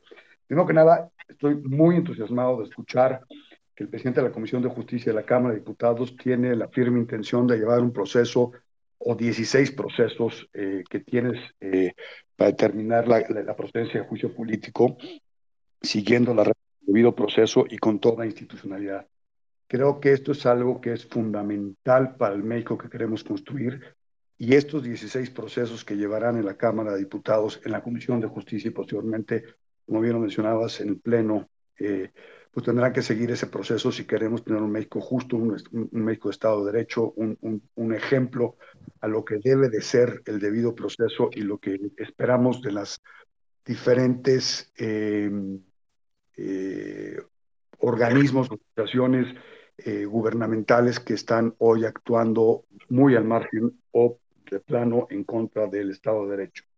Yo te suplico, Felifer, como, como mexicano, que eh, estos, estos actuares lleguen a las últimas consecuencias, que no caigan en un acuerdo en lo oscurito eh, ante lo evidente que, que se ha realizado en, en, los diferentes casos que se han presentado. Habrá quienes, algunos que procedan, otros que no procedan, pero los que la, la, las acciones son notorias, en donde claramente hay abusos, violaciones y de plano eh, eh, eh acciones contrarias a lo que marca el Estado de Derecho sean contundentes, porque tiene que mandar un mensaje muy claro, muy fuerte, y así lo estamos esperando la sociedad civil, en donde veamos que el Estado de Derecho, a pesar de que uno de los poderes de este país lo, lo violenta, lo viola, lo rompe, lo, ignora, lo, lo, aplasta todos los días, los demás poderes tienen que eh, hacerlo valer más allá de intereses políticos o acuerdos políticos que se puedan presentar.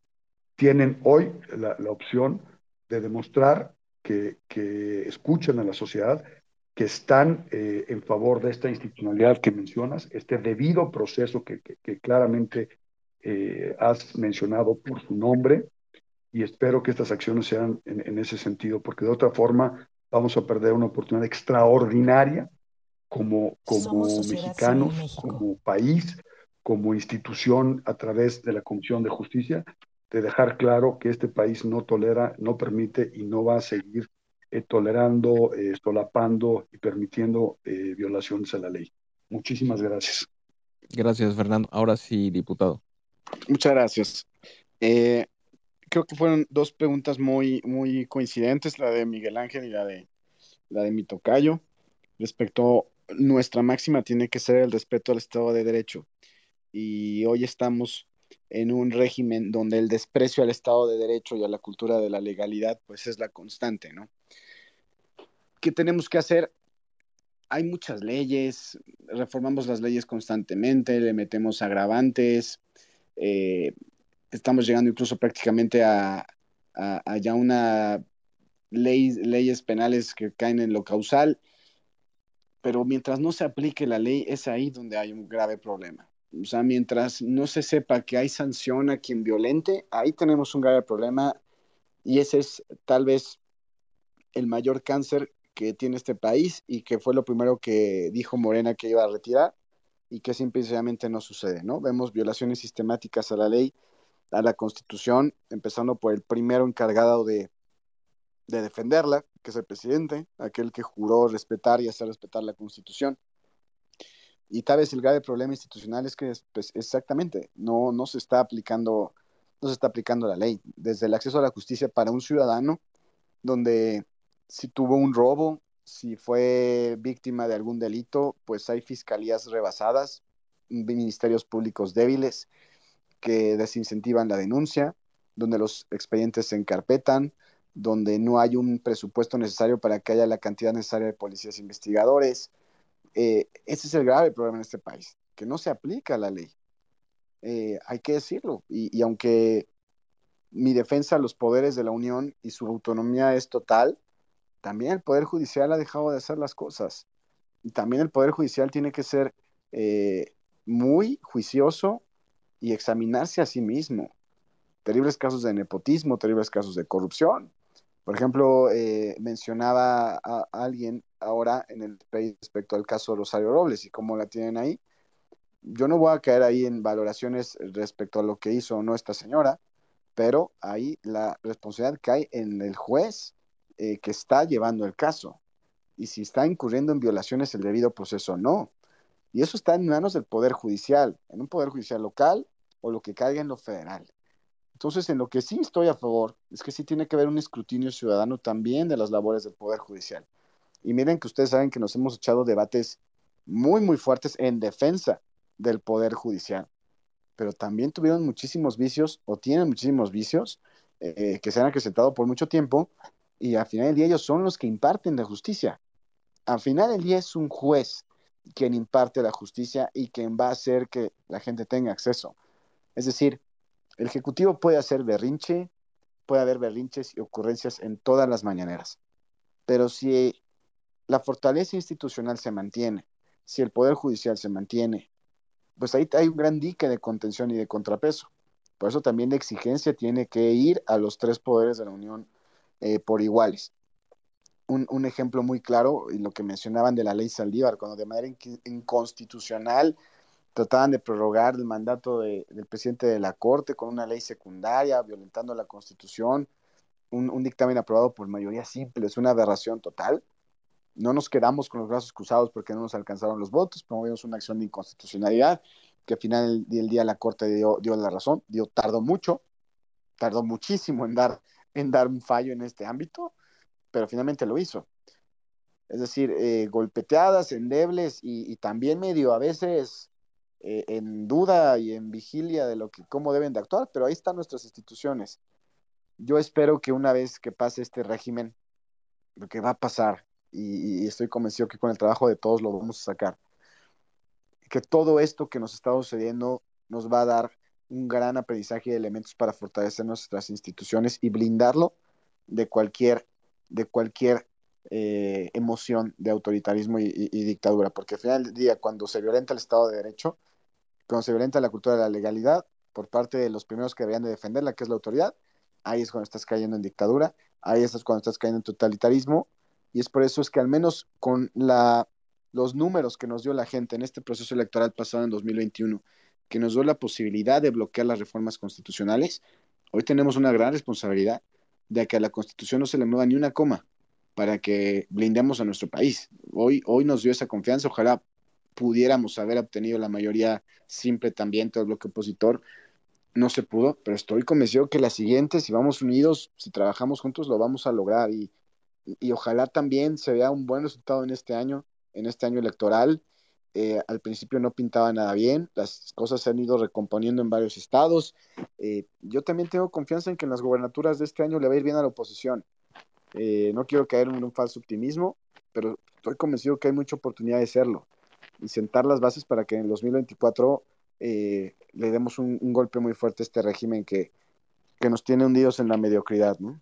A ver, Ana ¿quieres hacer algún comentario? Sí, diputado, yo no quiero que nos acerquemos al final de este space sin pedirte que nos hables acerca de la agenda de la comisión que presides de la Comisión de Justicia. Platícanos de los temas más importantes, no solamente presentados por Acción Nacional, sino que tú veas que tienen relevancia en la agenda Claro. nacional y que forman parte de tu agenda, incluso que vayas a sacar adelante en Comisiones Unidas. Y si nos puedes plantear tres temas importantes que vienen de tu comisión, que están próximos a ser dictaminados o que ya fueron turnados a la comisión que tú presides, para estar pendientes de esos temas que son de importancia nacional y para que todos los que estemos aquí pongamos más atención eh, en la agenda legislativa. Muchas gracias. Muchas gracias, Ana Lucía. eh, y qué padre que lo preguntas, porque sí, justo de eso pido la limosna. Eh, se vienen temas muy fuertes, muy relevantes, eh, empezando por el, ya que pase a pleno, ya se aprobó por unanimidad en la comisión, pero ya pasa al pleno la imprescriptibilidad de los delitos de abuso sexual contra menores, una deuda histórica enorme. Esta iniciativa fue promovida por la senadora Josefina Vázquez Mota, se aprobó por unanimidad en el Senado, pasó a diputados y ahí se congeló por bastante tiempo. Afortunadamente, eh, pues me moví, operamos para descongelarla. Buscamos también asesoría de, especialistas de la propia Suprema Corte de Justicia de la Nación para no caer en vicios de inconstitucionalidad.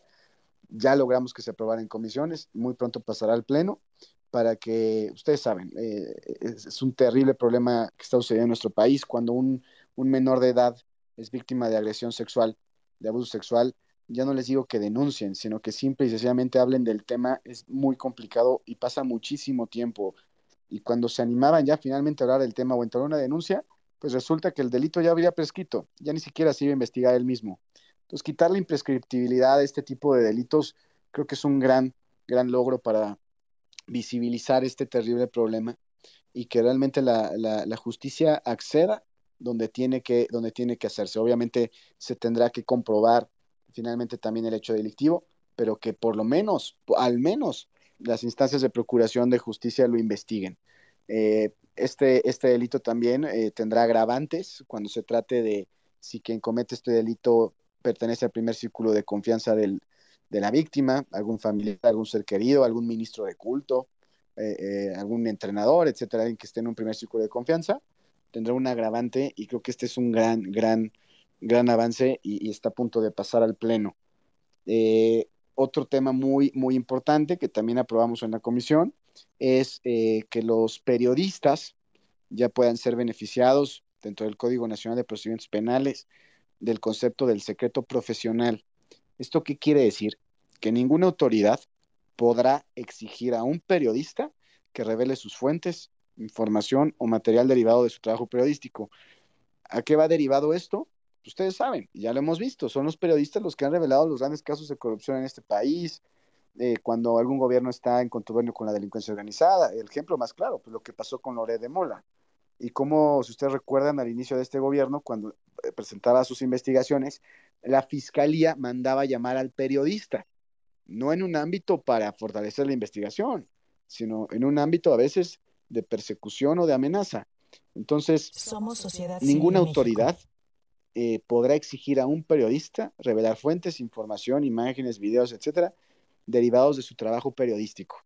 Eh, creo que también es parte de, lo que urge en este país, que es darles garantías, darles protección, y más en un terrible ambiente de violencia que están viviendo. Y, con esto paso al, tercer punto, ¿no?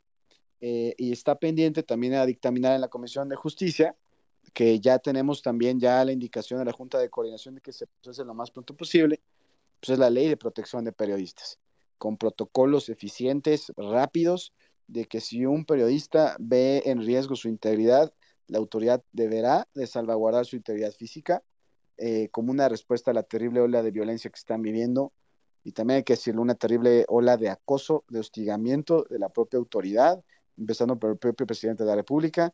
Hoy ya encontramos o estamos encontrando los consensos para caminar esta ley de protección de periodistas entonces son, son tres temas muy, muy fuertes que se vienen eh, pues ya para dictaminar a la brevedad. Yo, esperaré que al, que al menos la de imprescriptibilidad y el secreto profesional de periodistas se esté aprobando antes de que termine este periodo ordinario para el 30 de abril eh, y la ley de protección de periodistas que al menos la comisión ya la podamos dictaminar eh, también durante este mes y, y, en pleno lo más rápido posible y si no pues que estaría pasando en septiembre.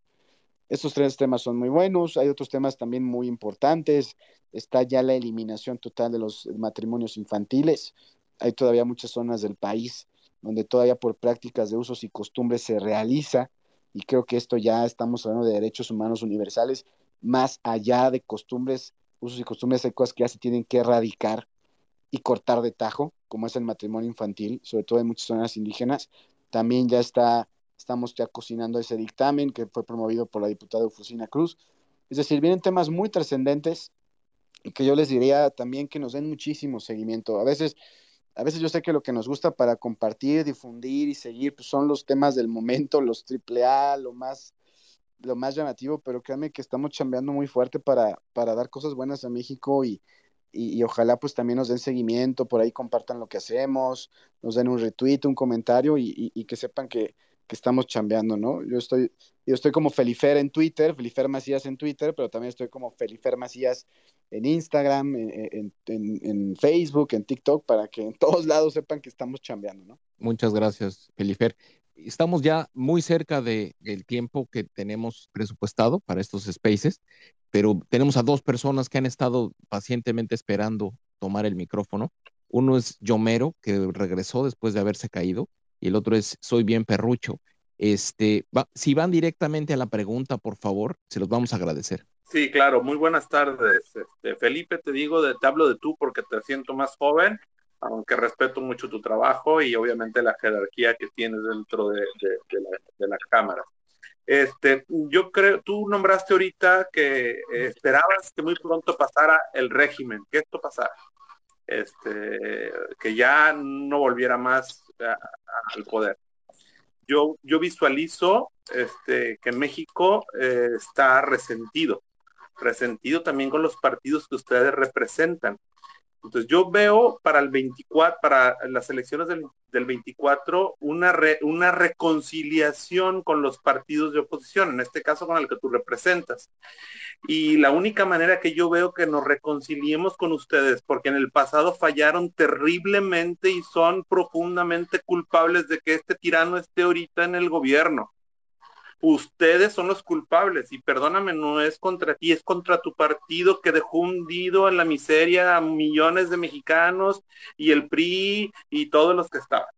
Pero la parte que les corresponde, yo creo que la única manera que el pueblo vuelva a creer en el PAN o los que sean del PRI o, si va a salir uno de todos ustedes juntos, es una reconciliación.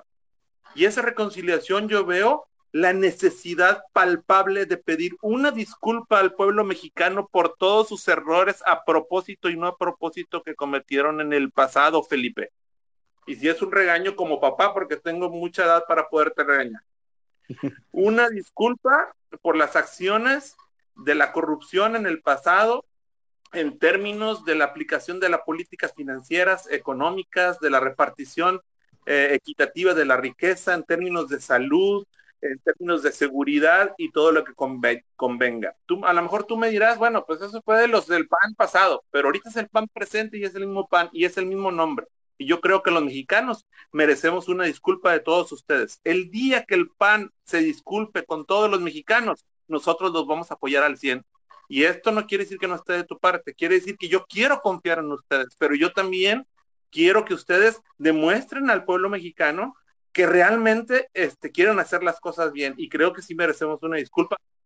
Muy bien, muchas gracias, Yomero. Yo te diría que es totalmente, es válido tu comentario y yo creo que se vale en alguna medida, en algún momento, sí encontrar ese momento de reconciliación que espero suceda. Ahora sí, bien, Perrucho, adelante. Hola, buenas noches, sociedad. Buenas noches, diputado. Mira, creo que ya hablaron un poquito de Estado de Derecho. Tú mismo decías que, uno de los problemas fuertes es la no aplicación de la ley.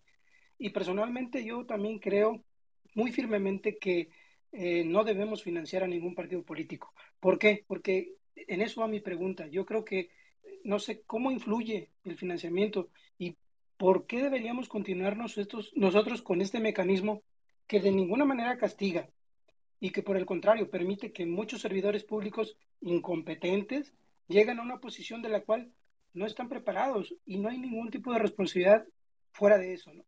Muchas gracias. Adelante. Y ahora sí, este diputado, adelante. Sí, gracias, sociedad. Eh, eh, John Mero, a ver, yo creo que si medimos los resultados eh, de las administraciones panistas con este gobierno, incluso con las del PRI, si lo medimos y lo evaluamos, Nada más que sí voy a encorchetar el de la seguridad. Pero si, si, si encorchetamos y evaluamos eh, todos los demás indicadores, inversión, empleo, economía, creo que las administraciones de Acción Nacional fueron sumamente exitosas. ¿Cuál fue el grave problema del PAN? Es que no fue lo suficientemente capaz para señalar, para denunciar la terrible frivolidad eh, del régimen en su momento de Peña Nieto y, eh, y también que el PAN no acabó por sacar las terribles prácticas de antes. O sea, yo creo que si algo se tendría que pedir perdón o, o, señalar como responsabilidad es eso, que no se señaló con contundencia la frivolidad, la corrupción de ese régimen de Peña Nieto y que, y que no fue capaz esas dos administraciones de retirar muchos vicios de antes. Pero en todos los indicadores, economía, empleo, etcétera, todas las evaluaciones, las administraciones panistas fueron las mejor evaluadas. Y en Corcheto lo de seguridad, porque ahí sí creo que la intención eh, en su momento tenía un propósito muy claro eh, y acabó siendo totalmente otro, ¿no? Una estrategia tal vez mal ejecutada en el ámbito de la seguridad, eh, que aún así, con todo y lo que se puede señalar como en aquel momento la estrategia panista, hoy ni hay estrategia, estamos peor que nunca y estamos totalmente hoy rendidos a la delincuencia organizada, peor que nunca. Pero hoy creo que también la historia y los números señalan que las mejores administraciones fueran del PAN y eso créeme que como panista me siento sumamente orgulloso y, y, y tenemos que tenemos que ser también muy claro en lo que en lo que dejamos en lo que dejamos de hacer y como tú dices lo que sí será importante es ser eh, realmente garantizar ser una opción atractiva para la gente creo que el PAN necesita también recargar muchos resultados que da hoy los estados, los gobiernos estatales y los gobiernos municipales mejor evaluados de todo el país son emanados de Acción Nacional. A veces estamos muy acostumbrados a un gran caudillo tipo López Obrador o en su momento Fox, que esos son los grandes referentes de la oposición y si no hay un gran caudillo heroico, pues no hay oposición. Y no es cierto. Y la fortaleza de Acción Nacional son sus resultados y sus gobiernos, de abajo hacia arriba, o sea, a nivel municipal, estatal o federal. Ahí están los gobiernos de Querétaro, de Yucatán, de Aguascalientes, del propio Tamaulipas, o sea, los indicadores muestran en resultados que donde gobierna el PAN se gobierna mejor y hay mejor calidad de vida. Esa tiene que ser nuestra bandera. Lejos de los grandes caudillos o si hay un gran, gran eh, personaje que emocione, etcétera, ¿no? Que es lo ideal siempre, pero sí tenemos que creer, crecer una cultura democrática mucho más fuerte de evaluar en resultados la labor de un partido político.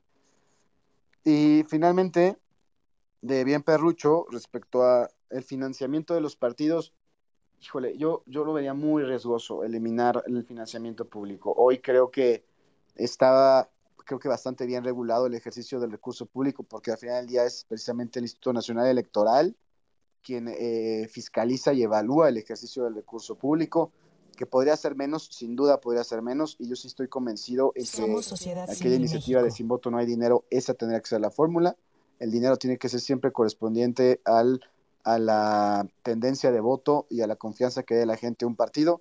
Eh, cerrar esa válvula y dejarlo totalmente a lo privado es abrir la puerta a la delincuencia organizada, al narcotráfico, a, intereses de particulares, que ojo, eh, no digo que no suceda hoy, pero ahí ya sería totalmente subordinar todo trabajo partidista a intereses privados o incluso de, de, de la delincuencia. Entonces, creo que hoy, si bien creo que es mucho el dinero que se da, se tendría que reducir, pero eh, creo que sí el financiamiento público da también certeza de muchas cosas para que se hagan las cosas en, en, en forma legal y, y, y, transparente, que al final del día es el INE quien audita, ¿no? Eso es lo que, lo que yo les diría eso. Coincido con el tema del financiamiento a los partidos, o sea, yo creo que si, si se modificara esa ley en el contexto actual, sí abres la puerta para otro tipo de financiamiento que no quieres ver en los partidos. Donde sí te voy a ser muy honesto es en el mea culpa de los partidos. La verdad es que y es una discusión que hemos tenido aquí también en otros spaces donde se trata de encontrar, o en algún momento alguien trató de encontrar culpables de por qué estamos en donde estamos y si la culpa la tuvo X o si la culpa la tuvo Y. Y la verdad es de que la culpa es que hemos tenido malos gobiernos que no le han brindado las oportunidades a las mayorías. Yo sé que los indicadores, y sí, si los comparas, pues sí, si, si comparas eh, dos entidades que están juntas y las dos están en, en, mal estado, pues sí, alguna saldrá mejor que otra pero cuando lo comparas contra niveles de desarrollo en la región, no, no quiero compararlos contra otros países de primer mundo, llamémosle así, o más desarrollados, la verdad es de que México deja, ha dejado muchas oportunidades históricamente de crecimiento y de desarrollo. Yo creo que eso es producto de un montón de vicios y de un sistema político y estructuralmente de gobierno súper complejo y que ha venido que no permite desarrollar el máximo potencial de un país como México. O sea, ligado, ligado a la economía, a la economía más grande del mundo y con crecimientos raquíticos del 2% anual en el Producto Interno Bruto. Eso no está bien y no es aceptable. O sea, no podemos decir que lo hemos hecho bien, porque no, no lo hemos hecho bien. Y, y, hay una parte importante ahí de responsabilidad de sociedad civil, ¿eh? O sea, porque también tenemos que asumir nuestra responsabilidad de que no hemos estado como sociedad civil a la altura de la democracia mexicana. Tendríamos que ser mucho más activos y tendríamos que haber estado demandando resultados y tendríamos que haber estado mucho más involucrados y, es esa construcción de ciudadanía que al final termina siendo eh, eh, eh, la construcción de democracia que creemos que México merece. Esa, eso es, ese te diría, es, es, es el mantra con el que hacemos estos spaces regularmente. Este, creo que, creo que si, si lo dejamos, si nos comparamos este, entre los vecinos del barrio, pues sí, a lo mejor podemos vernos razonablemente bien pero el tema no es ese, no es compararnos con los vecinos del barrio, es compararnos con las oportunidades que hemos dejado sobre la mesa. Hoy en día México en una condición geopolítica donde puede capitalizar los, los temas este, geopolíticos Estados Unidos, China, pareciera que no le preocupan, no pasa nada. Y es una oportunidad histórica que quizá no veamos en los próximos 100 años, porque se está reconfigurando el comercio internacional. Entonces, cuando vemos esas oportunidades, es ahí lo que nos explica por qué estamos viviendo lo que estamos viviendo. Escuché lo que decías, me parece muy inteligente cómo fue, elaboraste tu respuesta. Sin embargo, no es suficiente. O sea, eso no es suficiente y, y sí es resultado de lo que estamos viviendo, el resultado de, de gobiernos que no han estado a la altura de las demandas y del potencial que tiene México. Pero eso si quieres lo llevamos a, a otra discusión porque ya llegamos al límite de tiempo Vamos a ver si quieres hacer un último comentario, Mac, a este de dos minutos, te lo voy a agradecer. Yo sé que me lo vas a agradecer, sociedad. A ver, con este respecto, yo creo que lo primero es que creo que los políticos hoy, sobre todo de oposición, para Morena, nosotros en la sociedad civil eh, organizada, unida, eh, tomando los discursos, tomando la agenda, es una amenaza. Yo creo que para los ah, funcionarios y, representantes de la oposición debe de ser para subir la mirada, para tener mirada de altura. Y con esto me refiero a que hoy hay una sociedad mucho más organizada. Y eso que hemos fallado, que lo dice muy bien sociedad, y yo estoy totalmente de acuerdo y lo hemos dicho mucho aquí, eso que nosotros hemos fallado, nosotros estamos arreglando desde nosotros eh, los problemas que tenemos. Nos hace falta mucho y somos muchos, pero bueno, ahí vamos, vamos bien.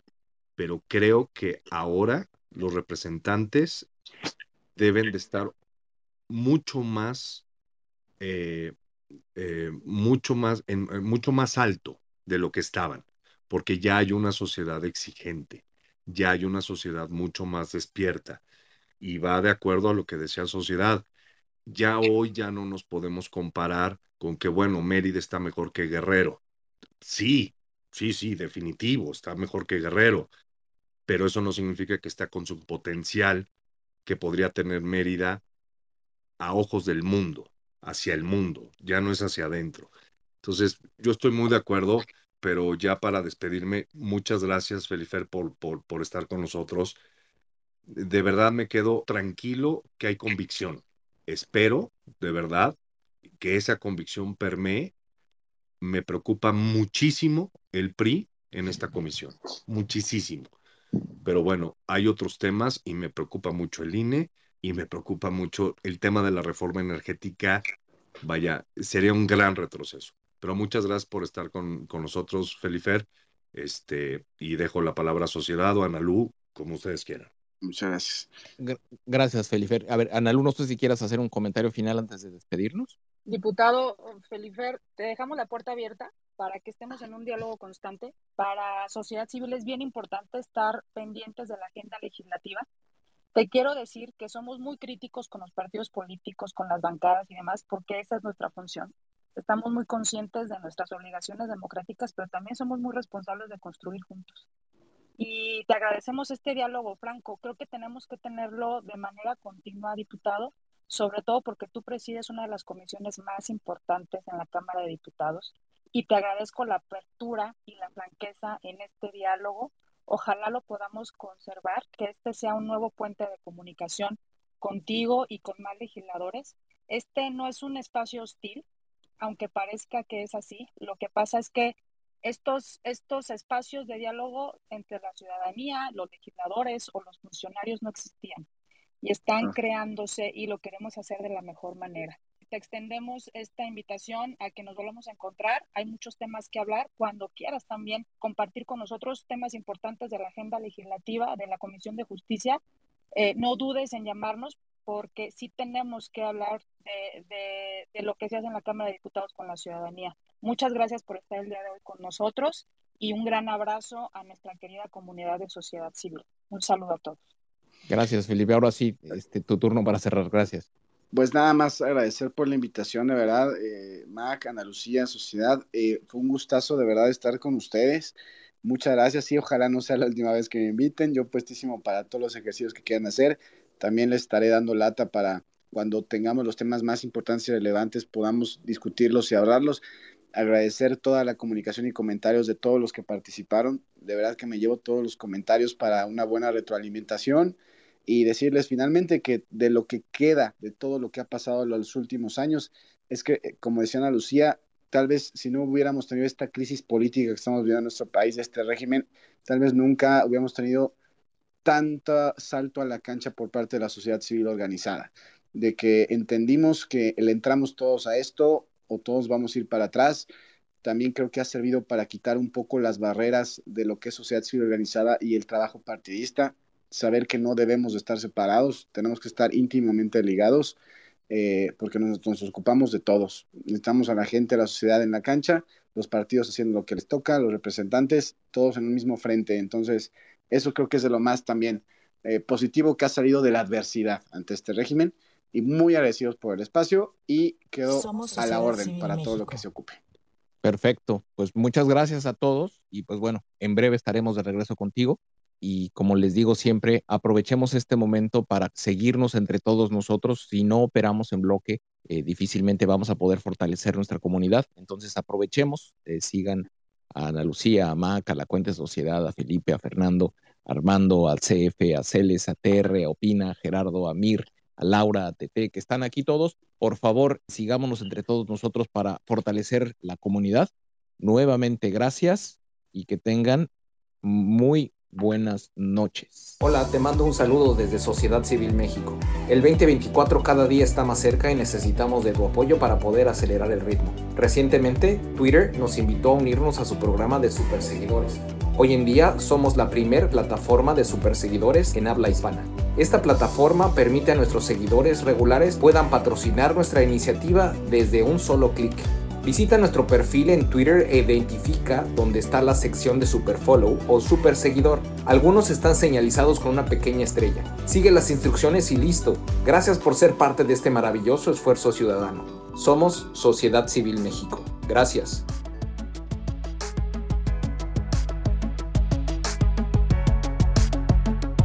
Síguenos en nuestras redes sociales.